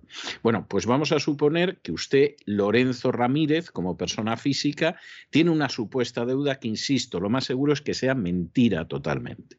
Bueno, pues llega el sicario buscabonus de la agencia tributaria y no solamente es que le embarga usted la cuenta, que a lo mejor la tiene conjunta con su esposa y en todo caso tendría que embargar la mitad. Pues no, le embarga toda, sino que luego vamos a suponer que usted tiene con dos amigos una sociedad que se dedica a hacer documentales de animales en Extremadura. Bueno, pues llega la agencia tributaria y embarga a la sociedad, aunque sean tres socios, que qué culpa tendrán los otros tres de que a usted le haya caído un buscabonus encima de la yugular. Y entonces, efectivamente, bloquean todo. Los otros pobres dicen, pero ¿qué culpa tenemos nosotros? Ah, pues no haberos asociado con la víctima. Pero si no sabíamos que iba a ser una víctima, es igual. Os bloqueamos este dinero de la sociedad conjunta. Bueno, pues ahora los bitcoins que estaban fuera de esto, porque usted tenía un acceso y tenía una clave, en el momento en el que pasen a un banco, al banco le dicen, oiga, que esto queda embargado por la agencia tributaria. Y se acabaron los bitcoins. aquí, la cuestión es, eh, si la clave privada la tiene uno mismo, eh, nadie sabe que eres tú el que está detrás de esa clave privada, entonces nadie sabe que tú tienes esos bitcoins. Entonces en el momento en el que tú los utilices para comprar algún bien de forma legal o para cambiarlo a otra divisa, entonces es cuando hay que declararlo, ¿no? Ahora mismo precisamente estaba usted hablando, estaba acordando esta misma mañana en la portada de expansiones, cerco fiscal a las cripto decir, de más actualidad no puede ser lo que No, no, pero, si es que, vamos a ver, ¿no? hay que ser un genio para saber perfectamente por dónde va esta gente. Entonces, la idea es, en principio, obligar a tributar a los inversores por la compra-venta de criptomonedas y otros activos digitales. Entonces, se pone el foco regulatorio ahí, ¿no? Claro, si tú permites que haya Bitcoin, pero dices, no, no, esto lo tienen que tener exchange, y entonces lo tienen que tener pues casas de intercambio, se llaman exchange, pues bancos digitales, podríamos denominar así, que lo guarden, pues ya puede ser expropiado si la hacienda... Cambistas, si usted, si usted quiere... Exactamente. Exactamente, cambistas. ¿no? Entonces, efectivamente, pues oiga, se puede hacer un requerimiento, vía judicial o no vía judicial, pero bueno, se puede dirigir a ello. Claro, aquí el problema que hay es que muchos de estos exchanges, de estas casas, no están fuera de España, la gran mayoría, y entonces evidentemente, pues ya eh, tienes un problema, ¿no? Eh, pues a la hora de solicitar a otro país que haga determinadas, determinadas intervenciones eh, o bien judiciales o bien directamente solicitando información, ¿no? Te tendría que autorizar a alguien.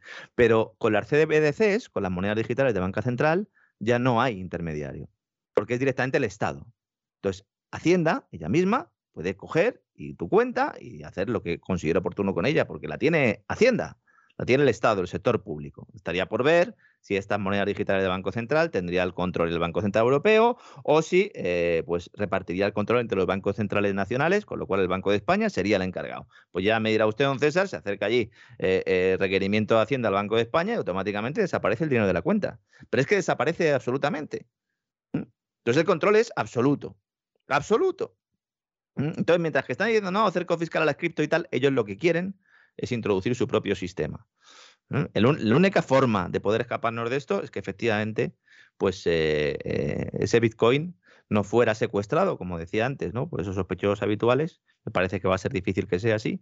Pero en todo caso, hay que celebrar que en medio de esta ola de planificación eh, monetaria mundial, que llevamos así ya muchas décadas, pues de alguna manera el mercado, ¿no? Pues ya ha surgido y dando una alternativa, ¿no?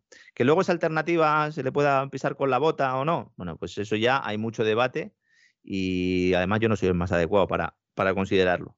Pero bueno, que la gente sepa y que tenga conocimiento porque esto es muy relevante y así pues cuando lean alguna cosilla por ahí o cuando escuchen alguna historia o cuando tengan que tomar decisiones de consumo o de inversión, pues que sepan, ¿no?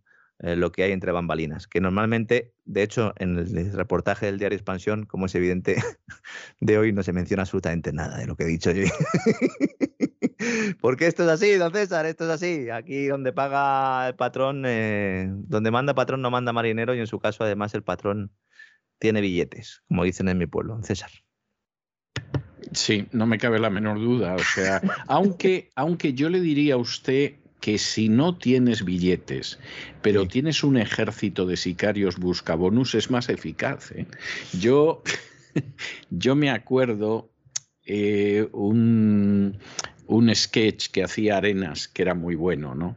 Y porque era un gran cómico, pero era un magnífico actor. Yo lo vi en teatro haciendo monólogos y era monólogos además no el club de la comedia, sino de obras de teatro y era, era verdaderamente impresionante, era muchísimo mejor que, que como cómico, aunque fuera muy bueno como cómico.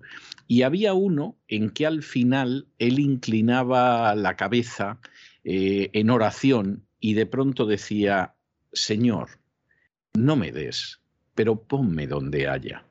Bueno, pues esto, que es, que es toda una declaración de principios de, la cultura hispánica, o sea, eh, ¿para qué nos vamos a engañar? Y que él lo encarnaba de maravilla, pues es lo que pasa con la agencia tributaria. O sea, un americano hubiera dicho, no me quite, no me quite. ¿no? Eh, hubiera dicho, hubiera dicho, no me quite, no me quite, déjeme que me lo gane yo. Respete usted lo que me he ganado y no se acerque al jardín de mi casa que le levanto la tapa de los sesos de un tiro. O sea, eso, eso es lo que hubiera Fuera de mi jardín ¿no? Como decía que en Gran Torino, ¿no? Exactamente, fuera de mi jardín. O sea, eso es lo que hubiera dicho. Pues decía fuera de mi jardín amarillo, esto quizás sea un poco, ¿no? Bueno, lo del amarillo es para que se diera cuenta. Luego se hace amigo del amarillo, pero bueno. Sí, luego se hace amigo del amarillo. No por la película, por favor. Que por cierto, dijo que iba a ser la última que hacía y ya no hace no sé cuántas películas ha hecho. La última ya. Hay que echarle un poco de tres en una esas rodillas, ¿eh, Clint? Sí, ¿Eh? yo no la he visto, yo no la he visto la última, pero bueno, en cualquier caso, efectivamente, eso es lo que habría dicho un americano que no se parece en absoluto. Claro, en el caso de España, no, hombre, crear riqueza no, el gobierno. Usted póngame donde haya los autónomos, estos pobres desgraciados, etcétera, que les voy a sacar todo lo que pueda. O sea, un autónomo, por ejemplo, que gane menos de mil euros que, al mes, que no es, desgraciadamente, no es nada imposible, se lo lleva todo Hacienda. O sea, es algo, es algo verdaderamente tremendo, es algo verdaderamente tremendo. Sí, el ser autónomo es eh, una profesión de riesgo, eh, indudablemente cada día más. Y al final, por pues, lo que van a conseguir es lo que ya está sucediendo, ¿no? Que hay un aumento tremendo y terrible de la economía sumergida, precisamente antes, en la portada esa del diario Expansión que estábamos comentando, pues el, además de las criptomonedas, el cerco fiscal precisamente es a las pequeñas empresas y a las empresas fantasma, dicen ellos. Hacienda estrechará el control con visitas físicas y cartas de apercibimiento. Básicamente lo que están intentando, como sea, pues es parar una sangría que han creado ellos, ¿no? Tú eh, creas un infierno fiscal y luego pues la gente se quiere escapar del infierno fiscal, evidentemente, ¿no? Y la gente busca agua como sea porque está seca y porque le quema el trasero. Y esto es así, y ha sido así siempre. Y entonces tú colocas más gente en la puerta porque no se Claro, claro. Esto, la, a lo largo de la historia siempre ha, sido igual, al final se tira el muro, pero dejas un montón de víctimas por el camino, ¿no? Pues en eso estamos y el ámbito monetario pues es fundamental para comprenderlo, don César. Así que nada, espero que les haya gustado a nuestros amigos. Sin duda, sin duda, don Lorenzo. Muchísimas gracias por todo y hasta mañana, Dios mediante, que ya mañana cruzamos el Ecuador de la semana. A mí se me pasan las semanas que es que no las veo, ¿eh? O sea, se me pasan, pero, pero a una velocidad que no las veo. Bueno, pues sinceramente. es que estamos ahí a tope, estamos a tope, ya estoy preparando el gran reseteo del próximo sábado que ya daremos algunas claves, pero que espero que también le guste a nuestros amigos. Y bueno, pues vamos a ir poquito a poquito desbrozándolo todo. Son muchas cosas, pero yo creo que se pueden ir explicando poquito a poco. Y que la gente, sobre todo, que disfrute del programa, que se eche también unas risas con el programa a pesar de todo lo que está sucediendo.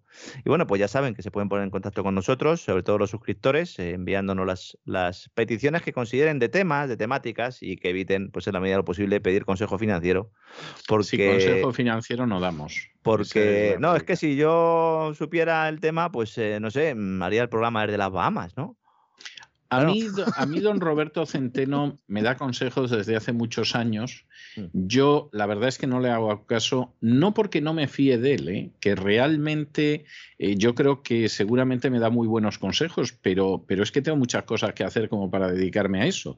Y, y además es tremendo porque desde hace muchos años don Lorenzo, eh, perdón, don, don Roberto me reprende utilizando una frase que es trabajas tanto que no te queda tiempo para ganar dinero. Y tiene toda la razón del mundo. Pero, pero es que verdaderamente para mí el trabajo está antes. Cuidado con meterse en el mercado eh, tomando la decisión después de ver un pequeño vídeo de YouTube del anuncio de, un, trader famosillo, de estos que pagan también para aparecer en la prensa económica como persona más influyente del año. ¿eh? Y no quiero mirar a, nadie. A nadie, ¿eh? pero cuidado, podemos hacer una idea, cuidadito, cuidadito. Lo comentamos un día, esto es como la ludopatía, cuidado, porque primero te sacan el dinero y luego te está jugando, lo poco que tengas te lo está jugando, si tienes mucho pues también te lo está jugando. Además del efecto adictivo, esto es, eh, esto es un problema grave, la estafa del trading. La Comisión Nacional del Mercado de Valores está mirando para otro lado, aunque saquen eh, de vez en cuando algún comunicado, alguna cosa están mirando para otro lado. Y cuidado porque en estos momentos en los cuales hay mucha gente que ahorra en depósitos, que no se fía ¿no? De, de, los activos financieros tradicionales, puede tener la tentación de decir, ah, pues si esto es fácil, fíjate, yo aquí me pongo y gano tanto en un día. Cuidado con esos mensajes porque esto es un gran fraude y puede llevar a muchas familias a, a estar en situaciones difíciles, ¿no? Entonces, eh, pues aquí lo advertimos. Algunos de estos se anuncian después de podcast de economía, ¿eh? lo cual me sorprende mucho, ¿no? O sea, imagínese si después de todo lo que he dicho hoy, luego aparece un anuncio del Banco Santander. Pues evidentemente todo lo que he dicho no valía para nada. Pues nada, cada cual con lo suyo, entonces. Sí, sí, sí, efectivamente, cada cual a lo suyo y, en fin, nosotros contentos, agradecidos a los oyentes y a Dios y, y siguiendo adelante. Hasta mañana, que tenga usted buena noche. Un fuerte abrazo, don César, igualmente. Money makes the world go round, the world go round, the world go round. Money makes the world go round, it makes the world go round. La economía que se fue con Roberto Centeno.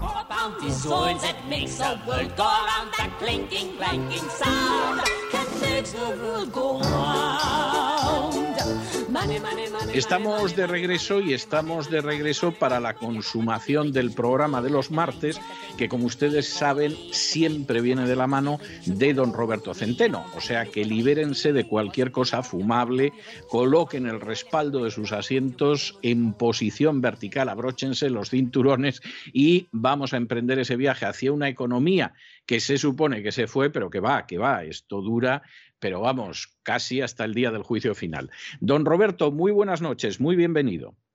Muy buenas noches, don César y queridos amigos. Le tengo que comentar dos cosas de entrada. ¿eh? La primera, felicitarle porque forma usted parte, además, desde el principio del equipo de colaboradores de La Voz, y La Voz es el programa más escuchado, es el número uno en la lista de programas radiofónicos españoles, en la lista de iVox. Hemos vencido al fútbol, incluso a los ovnis, a los programas de humor. Cuando llegamos al cuarto y éramos el primer programa de información general eh, a mí me parecía que ya eh, superar a los ovnis, al humor y al, y al, fútbol era imposible.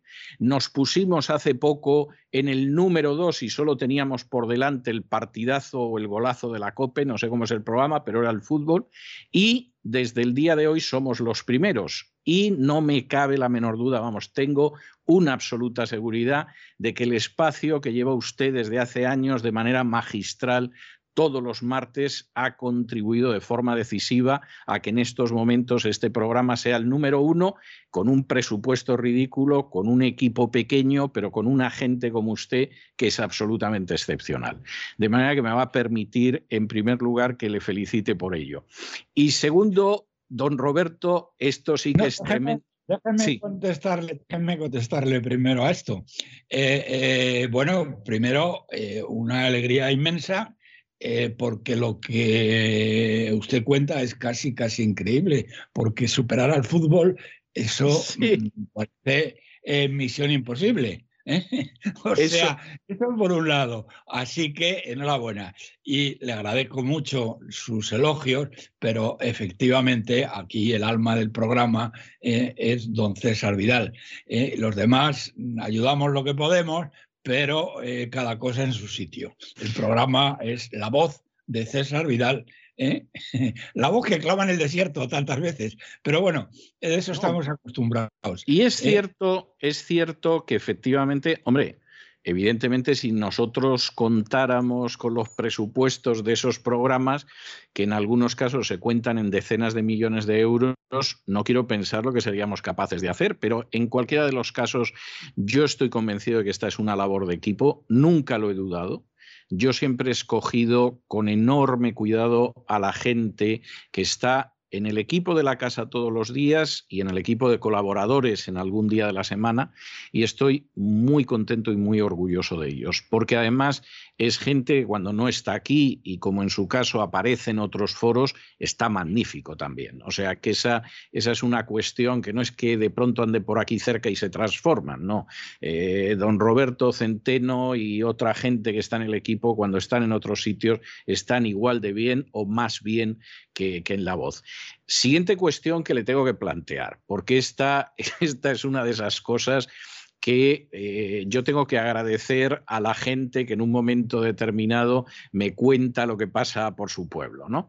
El editorial de hoy eh, se lo he tenido que dedicar a Montoro, a Cristóbal Montoro, el que fue ministro de Hacienda, porque lo han entrevistado en un medio catalán, eh, la entrevista además se ha, se ha, publicado en catalán y entonces Montoro dice unas cosas absolutamente tremendas. Por ejemplo, empieza la entrevista diciendo que cuando se aprobaron los presupuestos de Pedro Sánchez, que él los aplaudía y que se hubiera puesto de pie para aplaudirlos y que no sabe qué le contuvo para hacerlo que es algo sorprendente. Hay luego algún otro elogio desmedido a la gestión de Pedro Sánchez, etcétera. Pero hay una cuestión que a mí me ha llamado la atención mucho y que quería consultársela a usted, porque a mí me da la sensación de que es una falsedad absoluta, pero usted lo conoce el tema muchísimo mejor que yo. Y es que hay un momento de la entrevista en que Montoro se jacta de que la deuda que, que tiene España, gracias a él, se convirtió en una deuda mancomunada, él la define como mancomunada, con toda la Unión Europea, de tal manera que la deuda que tiene cualquier país de la Unión Europea finalmente no la va a cubrir ese país en concreto, sino que la va a cubrir el conjunto de la Unión Europea. A mí esto me parece un cuento montoril, pero era la primera cuestión que quería someter a su consideración. ¿Qué hay de verdad, qué hay de falso en esa afirmación de Montoro? Bueno, es eh, absolutamente falsa de toda falsedad, realmente vomitiva. Pero déjeme usted empezar por el principio. Que este miserable, porque es un miserable, y siento decirlo porque ha sido alumno mío, ¿eh? Eh, y, me, decía que antes de ser ministro, cuando me encontraba con él en algún programa, me decía que yo le había enseñado lo que era el estructuralismo y le habían, bueno, la pera. Bueno, que este tío diga que mm, los presupuestos generales del Estado del sátrapa guerra civilista y traidor a España de Sánchez, que son los más irreales Eh, bueno, tengo que decir que Montoro ha sido un profesional de eh, hacer presupuestos irreales. Ni uno solo de los presupuestos que elaboró Montoro con el canalla y traidor eh, de, de, Rajoy eh, se cumplió ni de lejos. Pero este concreto, por lo tanto, él sabe perfectamente, porque mm, hay gente que no sabe. Por ejemplo, la ministra de Hacienda, que parece eh, la vendedora de un puesto de sandías en, un, en, una esquina cualquiera de, una salida de carretera de Sevilla, eh, que no sabe y por tanto, pues bueno, si no sabe, pues es una mentirosa y una, vamos, y una analfabeta. Pero este no lo es, este es un canalla, este es un canalla, que unos presupuestos que son peores, que era casi imposible, ¿eh? eso es casi imposible, porque el listón, eh, el listón de estos, de estos dos traidores, porque este es un traidor también, y ahora voy a hablar de ello, ¿eh? lo dejaron muy alto en cuanto a mentiras, en cuanto a endeudamiento, en cuanto a todo. Unos presupuestos que sacan, que hablan de unos crecimientos que son la base de esos mismos presupuestos, eh, que son la base de esos presupuestos eh, eh, y que se han caído por el suelo, y luego hablaré de ello, es que no hay por dónde cogerlo. Por lo tanto, Montoro, si escucha, supongo que tú no nos escuchas, claro, pero a lo mejor alguno de tus, de tus secuaces te escucha y que te diga que tu antiguo profesor te dice que eres un canalla. Eres un canalla porque tú sabes que los presupuestos generales del Estado que ha elaborado el sátrapa guerra civilista y traidor a España como tú, como tú, eh, eh, eh, son los más falsos que se han producido en toda la historia de España. Y mira que eran falsos lo que tú hiciste. Y el problema como he dicho antes, es que tú lo sabes. Por lo tanto, primera cosa, eres un canalla, Montoro, un canalla. Luego vamos a ver a las razones que pueda tener este pájaro para decir eso. Porque, eso sí, canalla es. Tonto no tiene un pelo de tonto. Él tenía una empresa cuando, que esto es increíble, porque en otros países por esto meten a la gente en la cárcel. Él cuando era el eh, portavoz de Rajoy, cuando estaba en la oposición, el portavoz económico, tenía una empresa que se llamaba Montoro Asociados y que se dedicaba al tráfico de influencias. Algo que en otros sitios meten a la cárcel a la gente por eso, pero aquí no, aquí eso es perfectamente legal. Ahora tenemos ahí a Pepiño, que es el conseguidor de los fondos europeos y que se está literalmente forrando. ¿eh? Por cierto, por cierto, si me permite un breve inciso, eh, tengo que decirle que la empresa cambió de nombre cuando se vio que él llegaba a ministro de Hacienda, pero antes de que anunciaran que iba a ser ministro de Hacienda, Montoro convocaba unas cenas con empresarios del IBEX en las que les decía que era, iba a ser el ministro de Hacienda, se llevaba a la gente de esta compañía, del antiguo Montoro y Asociados, y les repartía tarjetas de la empresa, como diciéndoles, a buen entendedor, pocas palabras bastan. Bueno, sí, este era, este era un sinvergüenza y un descarado, igual que Pepiño. ¿eh? Eh, bueno, Pepiño lo que pasa es que el pobre no tiene estudios, ¿eh? Porque era el que servía no, no, no, no, no, no, se puede comparar. sede del Partido Socialista de La Coruña y las mordidas que hacía le pagaban en una gasolinera en, sobres de, 500 euros, de billetes de 500 euros, quiero decir, no de 500 euros, sino de un montón de billetes de 500 euros, y lo grababa una cámara. Este no le han pillado por ahí, porque este no es tan tonto, él tiene estudios, bueno, como he dicho, eh, fue alumno mío. Bien, eh, eh, pero vamos a ver, mm, porque ya se, me ha ido un poco con el tema un poquito el santo al cielo. Bueno, lo que que lo que ha dicho. Vamos a ver, Montoro. ¿Cómo tienes la desvergüenza, la caradura, la miseria moral? Eres un sinvergüenza. ¿Cómo coño puedes llegar a decir en un medio, eh, que además te voy a dar no solamente aquí, sino en todas las ocasiones que tenga esta semana, y gracias, eh, querido César, por advertírmelo, porque yo mm, eh, no leo la prensa catalana, ah, bueno, y, prácticamente tampoco la española. Pero bien, esto, lo que sí mm, que digas, que puedas tener la osadía, la desvergüenza, la mendacidad de decir que tú has eh, has mancomunado la deuda española. Eso fue un deseo eh, de, Rajoy. Eh, pues claro, Rajoy, este pájaro. Y, de Podemos. Y de Podemos. la gente de Podemos lleva defendiéndolo mucho tiempo, sí. bueno, primero Podemos no pinta nada. Y Podemos, además, decía otra cosa, porque estos son analfabetos. Lo que decían Podemos es que no había que pagar la deuda. Mm, sin mancomunar ni narices. No se andaban con Es decir, la deuda no, la, no se paga. España no tiene que pagar la deuda. Bueno, evidentemente esto no, no es comparable. Pero estos sí intentaron, sí intentaron él, eh, eh, bueno, vamos a ver, tampoco él, porque este como mm, de idiomas andaba muy flojo, eh, y además tenía muchos negocios en España que atender, porque Montoro Asociados se transformó, eh, como usted bien ha dicho, en una cosa que se llama estudio económico, ¿eh? que queda muy... Sí, sí, sí.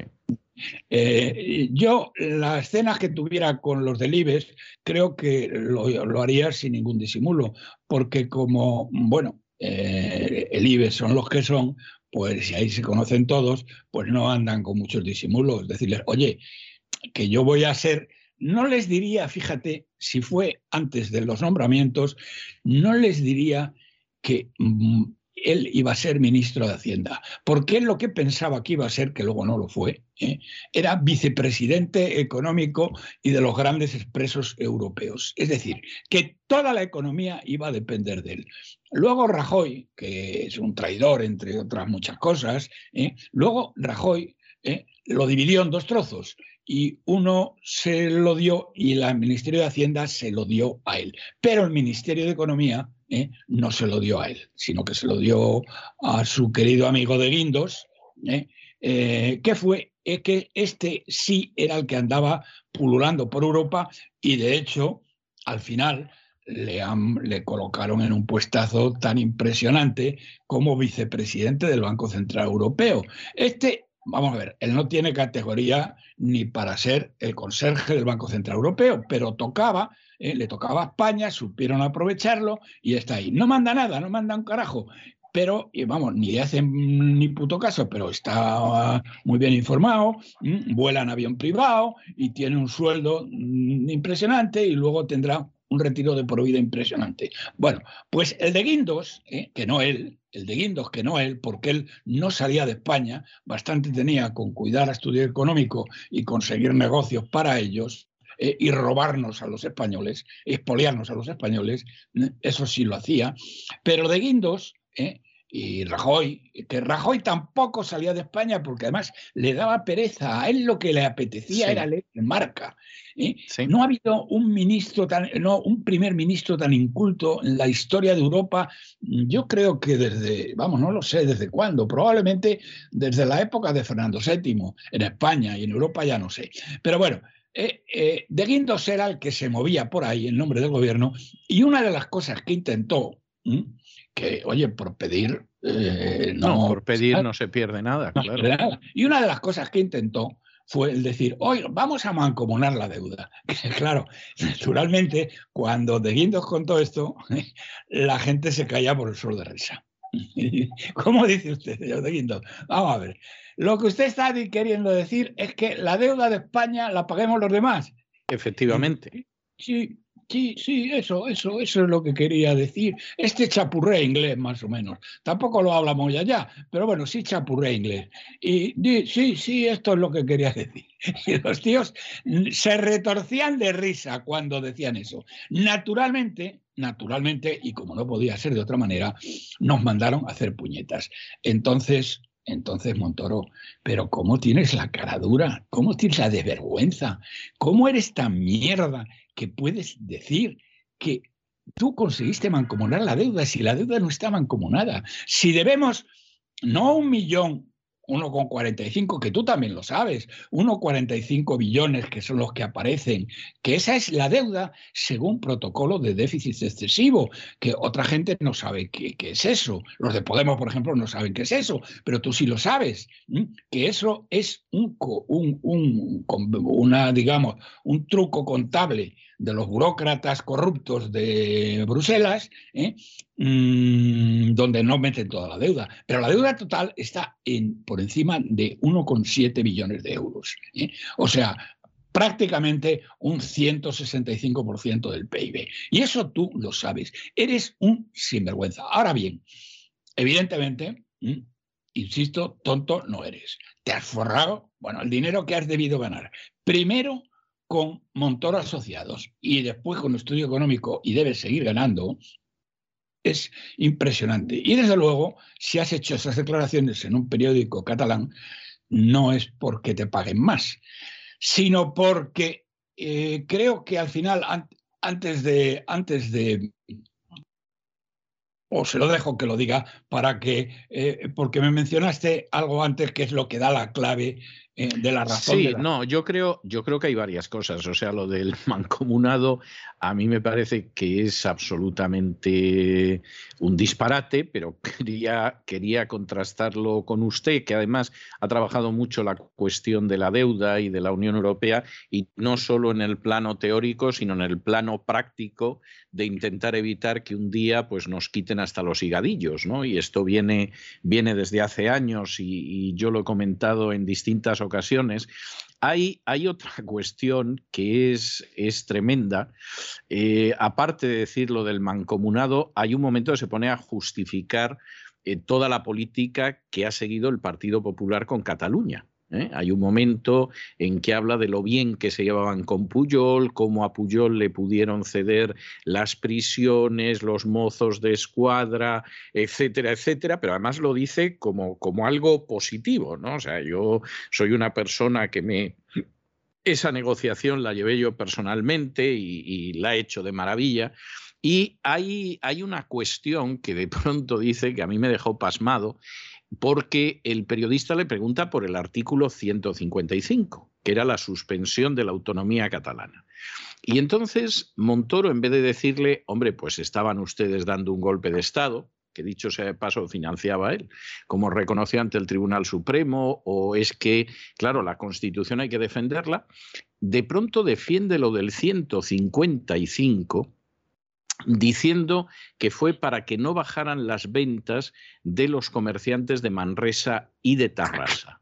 Y a continuación añade otra cosa que a mí me parece muy grave, que es que dice, y al final el 155 es verdad que lo levantó Pedro Sánchez, pero ya lo teníamos nosotros pactado con los nacionalistas catalanes que lo levantábamos.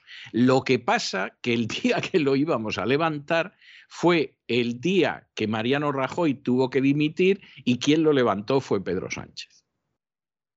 Lo cual es verdaderamente impresionante. O sea, que sepa usted que el 155 se aplicó no para salvar la unidad de España o el cumplimiento de la Constitución o cosa parecida, sino por los comerciantes de Manresa y de Tarrasa.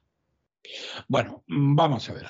Eh, esto mm, era. Y luego hay otra cuestión que, le comentaré. Dime la otra cuestión y así ya. bueno, y la otra cuestión, a mí es una cuestión que me hace preguntarme las cosas porque es verdad que, el, a fin de cuentas, el periodista es un catalán de un medio catalán, el periodista cumple con su función, o sea, le va preguntando por cosas que él piensa que le va a sacar jugo a Montoro y esa es su obligación y yo creo que lo hace de una manera eh, bastante decorosa, ¿eh? o sea, bastante competente.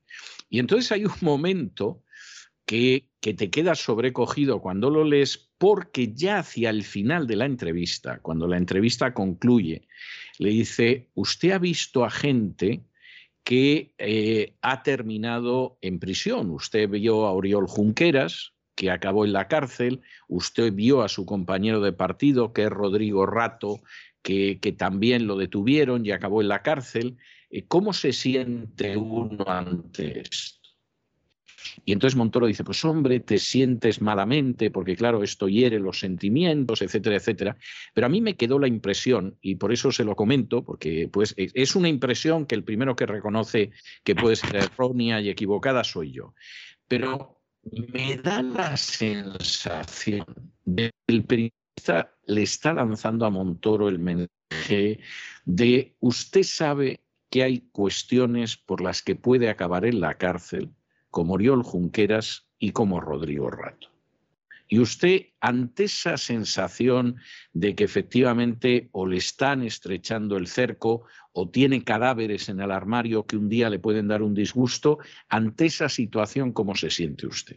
Entonces Montoro dice, bueno, pues los sentimientos existen en la política, me siento malamente, etcétera, pero se lo dicen al final de la entrevista de una manera que además tampoco puedes decir que eso esté hilado con todo el discurso anterior. Bueno, vamos a ver. Entonces, primero, lo que este canalla dice del 155 es una auténtica vergüenza, pero yo quiero aquí eh, tirar por elevación.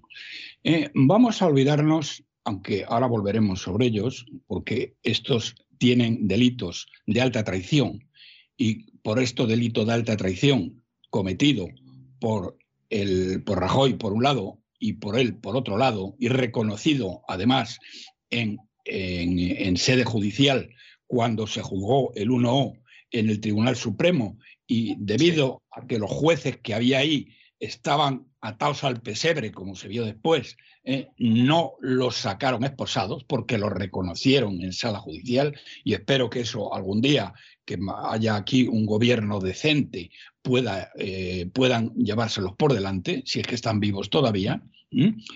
Eh, el tema mm, aquí ya no es solo el Rajoy y este, este miserable, bueno, los dos miserables, ¿eh? es el Partido Popular. Y más exactamente el Partido Popular de Casado. Casado, ¿eh? cuando las elecciones eh, de la comunidad catalana, él estuvo allí todo el tiempo y dijo las mismas vilezas, las mismas canalladas. Bueno, llegó a decir, por ejemplo, este miserable, del que luego hablaré, ¿eh? Este, en especial, en especial, sobre todo para aquellos que nos oigan desde Castilla-La Mancha, digo, perdón, desde, desde mi tierra, Castilla-León, yo soy de Salamanca, bien, eh, mm, siguen exactamente igual. Es decir, son unos traidores a España. Aplicaron un 155 de mierda en donde les dejaron todo el poder a los golpistas. Pero esto lo haría exactamente el PP actual. Esto no es el pasado, esto es el PP actual. Porque este canalla de Casado llegó a decir en una entrevista, mm, pues básicamente que en su casa hablaban catalán y sobre todo que él no estuvo de acuerdo con la actuación de los cuerpos y fuerzas de seguridad del Estado. Este canalla de Casado. ¿eh? Y que ahora y que ahora quiere que le voten en Castilla-León. ¿eh? Entonces, como luego voy a volver sobre eso, voy a seguir. Pero el, otro tema más grave es el siguiente. Mira, Casado, Rajoy y tú, y tú y Rajoy, ¿eh? y tú y Rajoy. Primero, Rajoy, no tú, pero Rajoy miró para otro lado, porque, y además ha tenido el cinismo porque este es un sinvergüenza, un cínico. ¿Saben ustedes cuánto gana este canalla? Que, como tú dices, cuando dimitió, no dimitió, salió huyendo como una rata que es, como una rata salió huyendo y se metió en un garito a emborracharse y dejó solo España ante el sátrapa, le entregó el, eh, España al sátrapa, no perdió una votación, ni siquiera, ni siquiera Mm, tuvo esa votación, sino que huyó como una rata, porque Rajoy, eres una rata, eres un miserable, pero eres algo más. Y aquí esto sí lo hiciste con, eh, con mi antiguo alumno Montoro, que me da vergüenza eh, decir que ha sido alumno mío. Mira, no tiene la culpa. De canalla, eh, tú tenías la obligación grave y estaba así establecido jurídicamente que el dinero que se le entregaba a Cataluña tenías que comprobar cómo se gastaba hasta el último céntimo. y no lo hicisteis. Financiasteis tú y Rajoy, y yo os acuso de ello, ¿eh? y yo te lo dije y no hiciste ni puto caso, ¿eh? financiasteis el golpe de Estado de Cataluña. No solo mirasteis para otro lado, como hizo el canalla Rajoy, cuando se estaba pergeñando el golpe, cuando se perseguía a todo lo español. Que él ahora, en un libro que ha escrito, porque ahora se ha convertido en Mariano el escribidor, eh, el gran consejo que da es que la gran virtud de un político es mirar para otro lado. Será canalla este tío. Es, terrible. Eh, eso, eso y que las, las, los grandes problemas hay que tratarlos entre dos. Es decir, aquí que no importa el Parlamento, no importa el pueblo, entre dos nos entendemos. Eh, bueno, es lo que hicieron, eso, pero eso viene de antes. ¿eh? La constitución la hicieron entre dos. Así que, eh, bueno, pero no vamos a hablar de eso. Lo que quiero ir al centro del asunto. El centro del asunto. Montoro, eres un traidor. Has cometido tú y tu indigno jefe eh, Rajoy, habéis cometido un acto de alta traición. Lo habéis confesado en sede judicial, cuando unos señores jueces togados, atados todos ellos al pesebre, a pesar de que jurídicamente, vamos, mm, técnicamente fueron muy buenos porque hicieron un juicio perfecto, después se bajaron los pantalones ¿eh?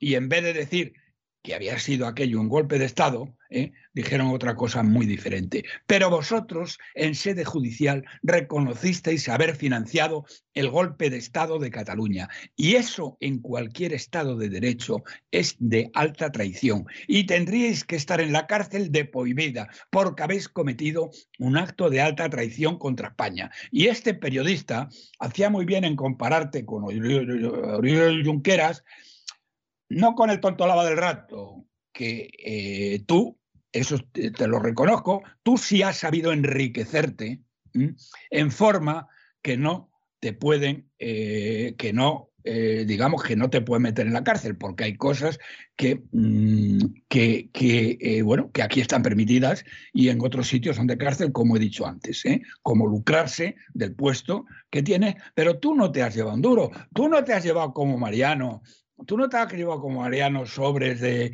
de 25.000 euros, porque tú no necesitabas 25.000 euros. Con el dinero que te daban los grandes empresarios del país a tu empresa, te has forrado. O sea, que tú no vas a ir a la cárcel como rato, porque has sido mucho más listo que rato. Pero tendrías que ir como Uriel Jorqueras por alta traición.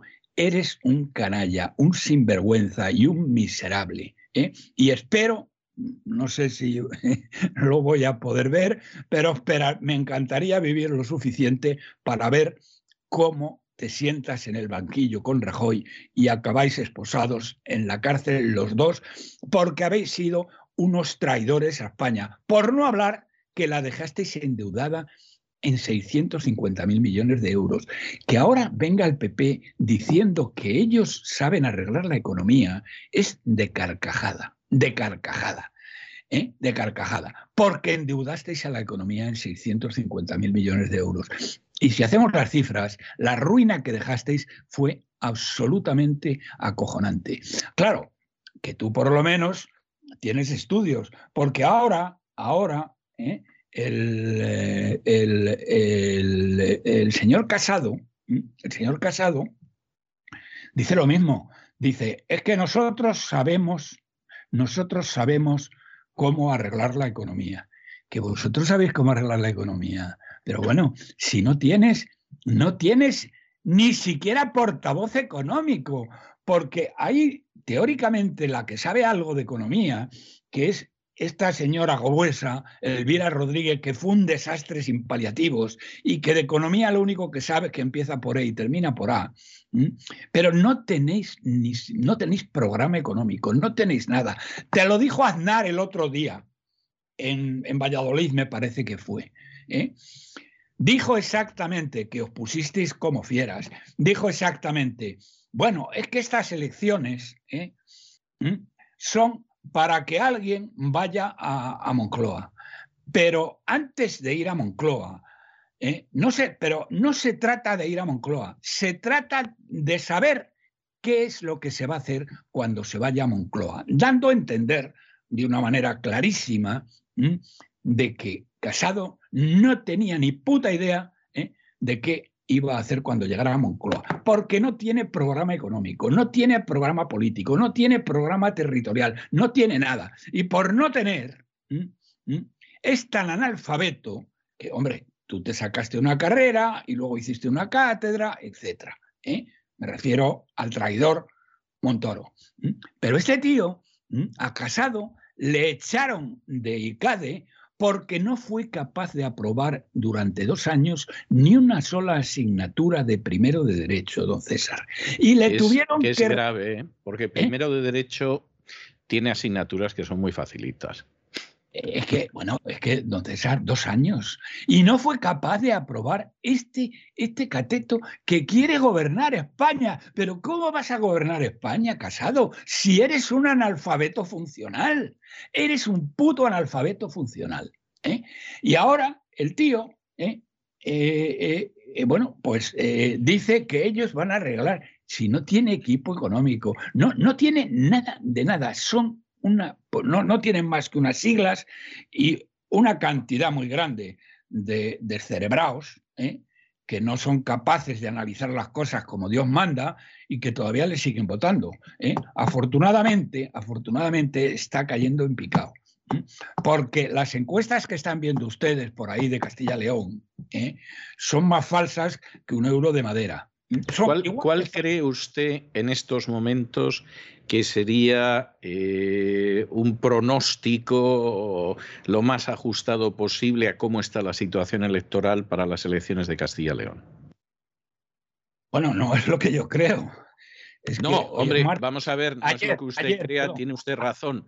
Usted lo cree sobre la base de otros datos, por eso se lo pregunto. Eh, perdón, anteayer hay una hay una, una empresa sociométrica que es la única, la única que se ajusta más a la realidad porque no está vendida ni atada al pesebre de nadie, como lo están GAC3, como lo está Sigma 2, que están atadas al pesebre de, los medios del PP, ¿eh? y por lo tanto falsean repugnante, falsean, miren ustedes, falsean la realidad exactamente igual que Tezanos en el CIS.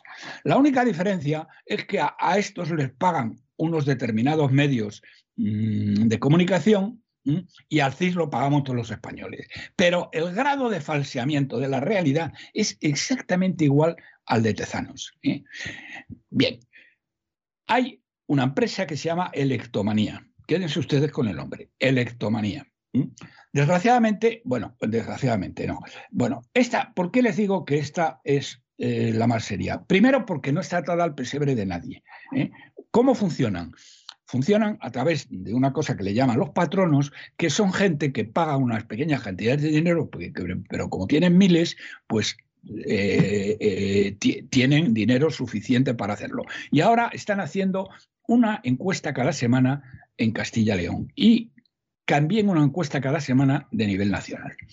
Bien, ayer, eh, bueno, las encuestas, cuando las publican, porque esta la debieron publicar el sábado, solamente se la entregan a los patronos, pero da la casualidad que hay un patrono que es amigo mío y me las pasa a mí. Bien, eh, luego después ya las hacen eh, públicas, pero naturalmente, naturalmente, eh, eh, los, grandes medios, por ejemplo la ABC y otra serie de ellos que no quiero mencionarlos, porque algunos de sus presidentes son amigos míos, eh, tampoco quiero que se cabren demasiado más de la cuenta, pero que publican mm, cifras falsas, como por ejemplo que mm, van a sacar el, eh, perdón, que el PP va a sacar 37 escaños en, Castilla y León, que es más falso que un duro de madera. Bien, la encuesta de electomanía, la última, hecha, mm, bueno, publicada el sábado por la noche domingo, ¿eh? y ya hecha más pública ayer, mm, daba las siguientes cifras, con toda exactitud. El PP va a sacar, sacaría 31 escaños. El Partido Socialista sacaría 27 Vox sacaría 13, eh, Unidas Podemos 3 y la España vaciada sacaría seis. Bien. Es, suena verosímil. No, no sé si al final va a ser lo que va a suceder, pero suena bastante verosímil. La, situación va a ser mucho peor que esta para el PP. ¿Por qué le digo esto? Le digo esto, primero ya, 31 escaños es un desastre sin paliativos. Sí lo Pero es. que hay que tener en cuenta también las tendencias. Y la tendencia, y faltan 13 días, 12 días faltan. Hoy faltan 12 días para que sean las elecciones de Castilla-León. Y en 12 días pueden ocurrir muchas cosas. ¿Cuál es la tendencia? La tendencia es que desde que convocó elecciones este merluzo de Mañueco, porque es un merluzo, ¿eh? Eh, eh, el PP no ha hecho más que caer. El PSOE más o menos se ha ido sosteniendo. Vox no ha hecho más que subir, pero sobre todo los que más han subido han sido los de la España vaciada, porque empezaron con dos escaños y ahora tienen seis. Eh, esto fue hace un mes, tenían dos escaños hace un mes y ahora tienen seis. En 13 días, lo lógico, lo lógico, si vamos a hacer caso de las tendencias, y hay que hacer caso de las tendencias, si uno quiere hacer análisis rigurosos, el PP va a sacar menos de 30 escaños. Eh, eh, Vox piensan que pueden llegar a 15, pero la España vaciada puede sacar un par de ellos más. Eh, eh, puede darse alguna circunstancia que sería dramática, que es que nos sumen mayoría entre, mm, entre el PP y, y, Vox. Y eso sería el apocalipsis. Pero voy a quitar, voy a dejarme de este apocalipsis, aunque espero espero poder informarles todavía, todavía una última vez el martes que viene, si Dios quiere, de cuál es la situación a través de Electomanía, que ya verán ustedes cómo va a coincidir prácticamente punto por punto, porque históricamente Electomanía es la que ha tenido más aciertos. ¿Cómo no puede ser de otra manera? Simplemente porque trabajan sin estar atas al pesebre. Pero fíjense ustedes en lo siguiente. Como ven estos tíos, ya de una manera clara y nítida, que eh, como mínimo, como mínimo, tienen que pactar con vos, ¿sabe usted, don César, ¿ha visto usted, don César, han visto ustedes, queridos amigos, lo que dice la chusma gay de Génova? ¿Mm? Ilústreme, pero me consta que el equipo que Casado tiene un equipo gay alrededor que, bueno, les mencionan a Vox y es como cuando le echaban agua bendita a la niña del exorcista. Bueno, pues lo que ha dicho esta chusma, es decir, lo que ha dicho el Mindundi de Casado, que no fue capaz de aprobar una sola asignatura de derecho en dos años y le echaron de CADE por ello, han dicho que antes que pactar con Vox, que si necesitan pactar con vos, y ya saben que lo necesitan, repetirán las elecciones tantas veces como haga falta. ¿Qué le parece a usted? ¿Qué le parece? Un disparate. Esto es, oficial. Porque claro, estos tíos, pero bueno, eh, señores del Castilla-León, van a votar ustedes a estos canallas. Es que, ¿cómo se les puede ocurrir primero a un merluzo y a un cretino como, eh, como Mañueco? ¿eh? Que es mierda. Eh, porque ha convocado las elecciones porque se lo exigió el, Casado. Pero es que además es tan tonto, tonto, tonto, tonto, que poniéndole las bolas como a Fernando VII, el comunista de Garzón, con el tema de la calidad de la carne española, porque se, se las ha puesto. Totalmente, totalmente. Increíble. ¿eh? va el tío y dice que su programa, el programa del merluzo, de este imbécil de Mañueco, es la Agenda 2030. ¿Y qué dice la Agenda 2030? Aparte, aparte de que su, digamos, su lema principal es no tendréis nada, es decir, os vamos a robar y a, poliar todo, pero seréis felices. ¿eh? Aparte de eso, lo que dice es que dice es mucho peor que lo que dice Garzón, porque lo que dice este, que ya vamos a dejar de comer carne y, tomaremos filetes de alfalfa. Bueno, yo no sé, señores ganaderos, señores agricultores de la España vacía, vaciada de Castilla-León, que en otro tiempo fue grande, fue grandiosa, ¿eh? y en Salamanca tuvimos una de las primeras universidades de Europa. ¿Vais a votar a este miserable? A este tío que dice que va a aplicar la Agenda 2030. ¿eh? Bueno, estaríais locos, pero es que además, fíjense ustedes qué demócrata es el tío. Bueno, esto no lo ha dicho él, esto lo han dicho en Génova, pero bueno, como este es un, es un en vez de maníaco le llaman muñeco ¿eh? en, muchos sitios, porque, efectivamente es un muñeco, eh, está un muñeco en manos de, este Mindundi de casado. Eh, mm, es que son tan antidemócratas ¿eh? porque son más antidemócratas que los de Podemos, casi, casi, casi. ¿eh? Dicen los tíos de Génova que si tienen que pactar con vos, no van a aceptar el resultado y van a convocar de nuevo elecciones. Claro, eh, tal como funciona. Eso es terrible, eso es terrible. Eso eh, analícelo usted, don César, como, como político, conocedor de la política que es. Claro, tengo que decirle una cosa, tengo que decirles una cosa. Eh, eh, si hacen esto, que lo van a hacer, y ahora explicaré por qué,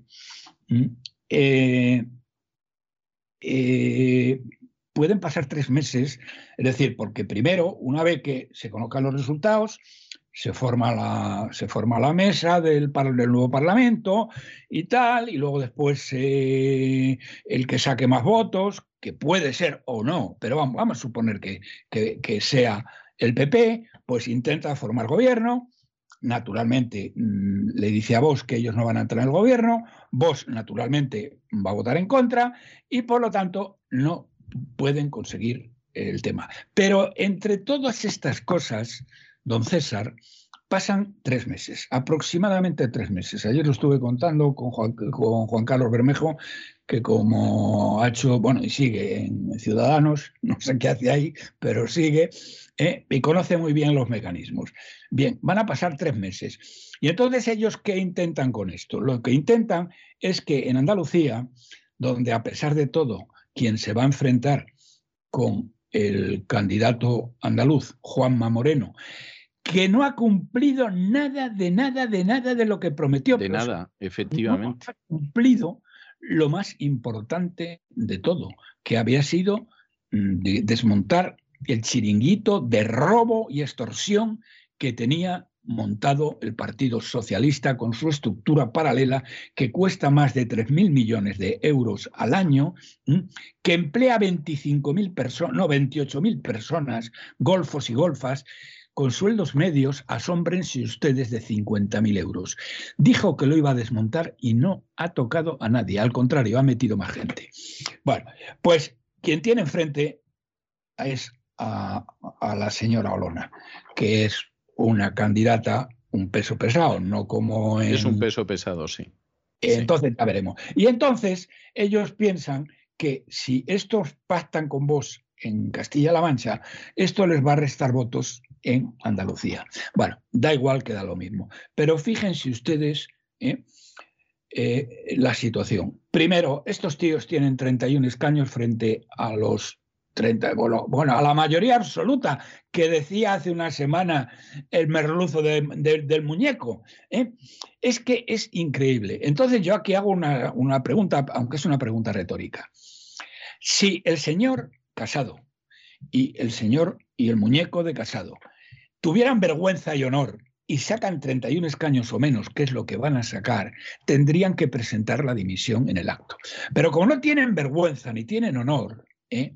Van a seguir ahí tirando millas. Ya veremos qué pasa y ya veremos qué hacen, porque es que a nivel nacional, a nivel nacional la situación es peor. Primero, el PP eh, se está hundiendo. la, última encuesta también de Electomanía le daba 91 escaños a nivel nacional y 79 a Vox. Pero es que, es que no suman. Es los 91 más los 79 son 170 y necesitan 176. Es decir, que si Casado sigue al frente del Partido Popular, no pueden echar a Sánchez. Y si no echan a Sánchez, bueno, y con él tampoco. Si no echan a Sánchez, eh, Sánchez se queda. Es, obvio. No, no, ya, ya, que se, que se queda, es obvio. Pero es que, entonces, ¿en qué coño están pensando los, eh, los, primero, los votantes del PP? Y en segundo lugar, ¿en qué narices están pensando los afiliados?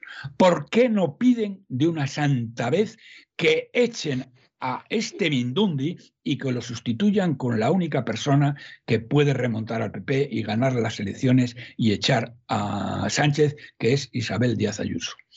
Bueno, yo creo que. yo creo que hasta aquí hemos llegado, porque hoy nos. Yo tenía. ¿Me deja usted con un montón de no, cosas. No, le puedo dejar, pero por una sencillísima No, ya, ya, ya. No, no, pero ya lo haremos el martes que viene, no pasa nada. Muy bien, muy bien. Sí, es que hemos rebasado el tiempo, pero eh, vamos a ver, yo no lo siento. O sea, siento que lo hayamos rebasado, pero, pero el contenido a mí me ha parecido excelente y, creo que ha estado usted pues muy bien, como siempre está.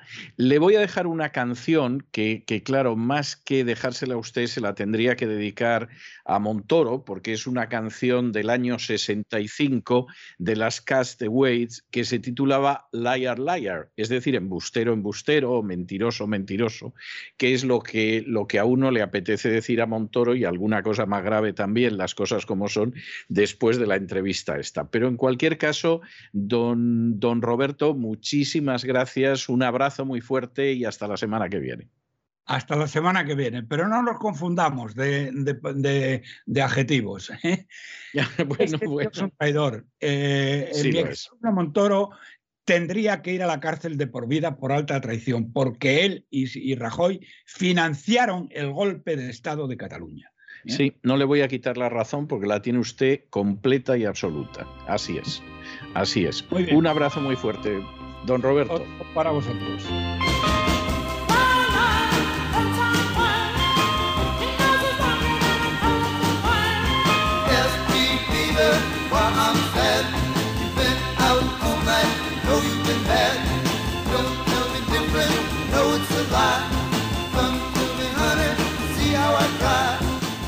Y con estos compases de liar, liar, es decir, embustero, embustero, mentiroso, mentiroso, montoro, montoro, de las Castaways, hemos llegado al final de nuestra singladura de hoy del programa La Voz.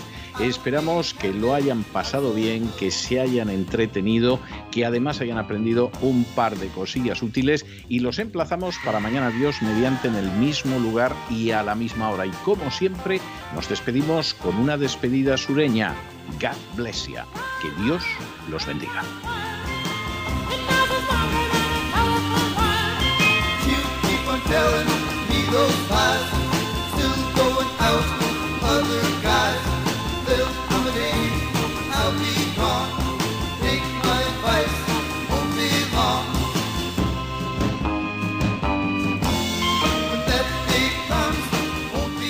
Programa La Voz es una producción de Artorias Incorporated y al amparo del derecho a la libertad de expresión no se hace responsable de las opiniones vertidas en el curso del mismo.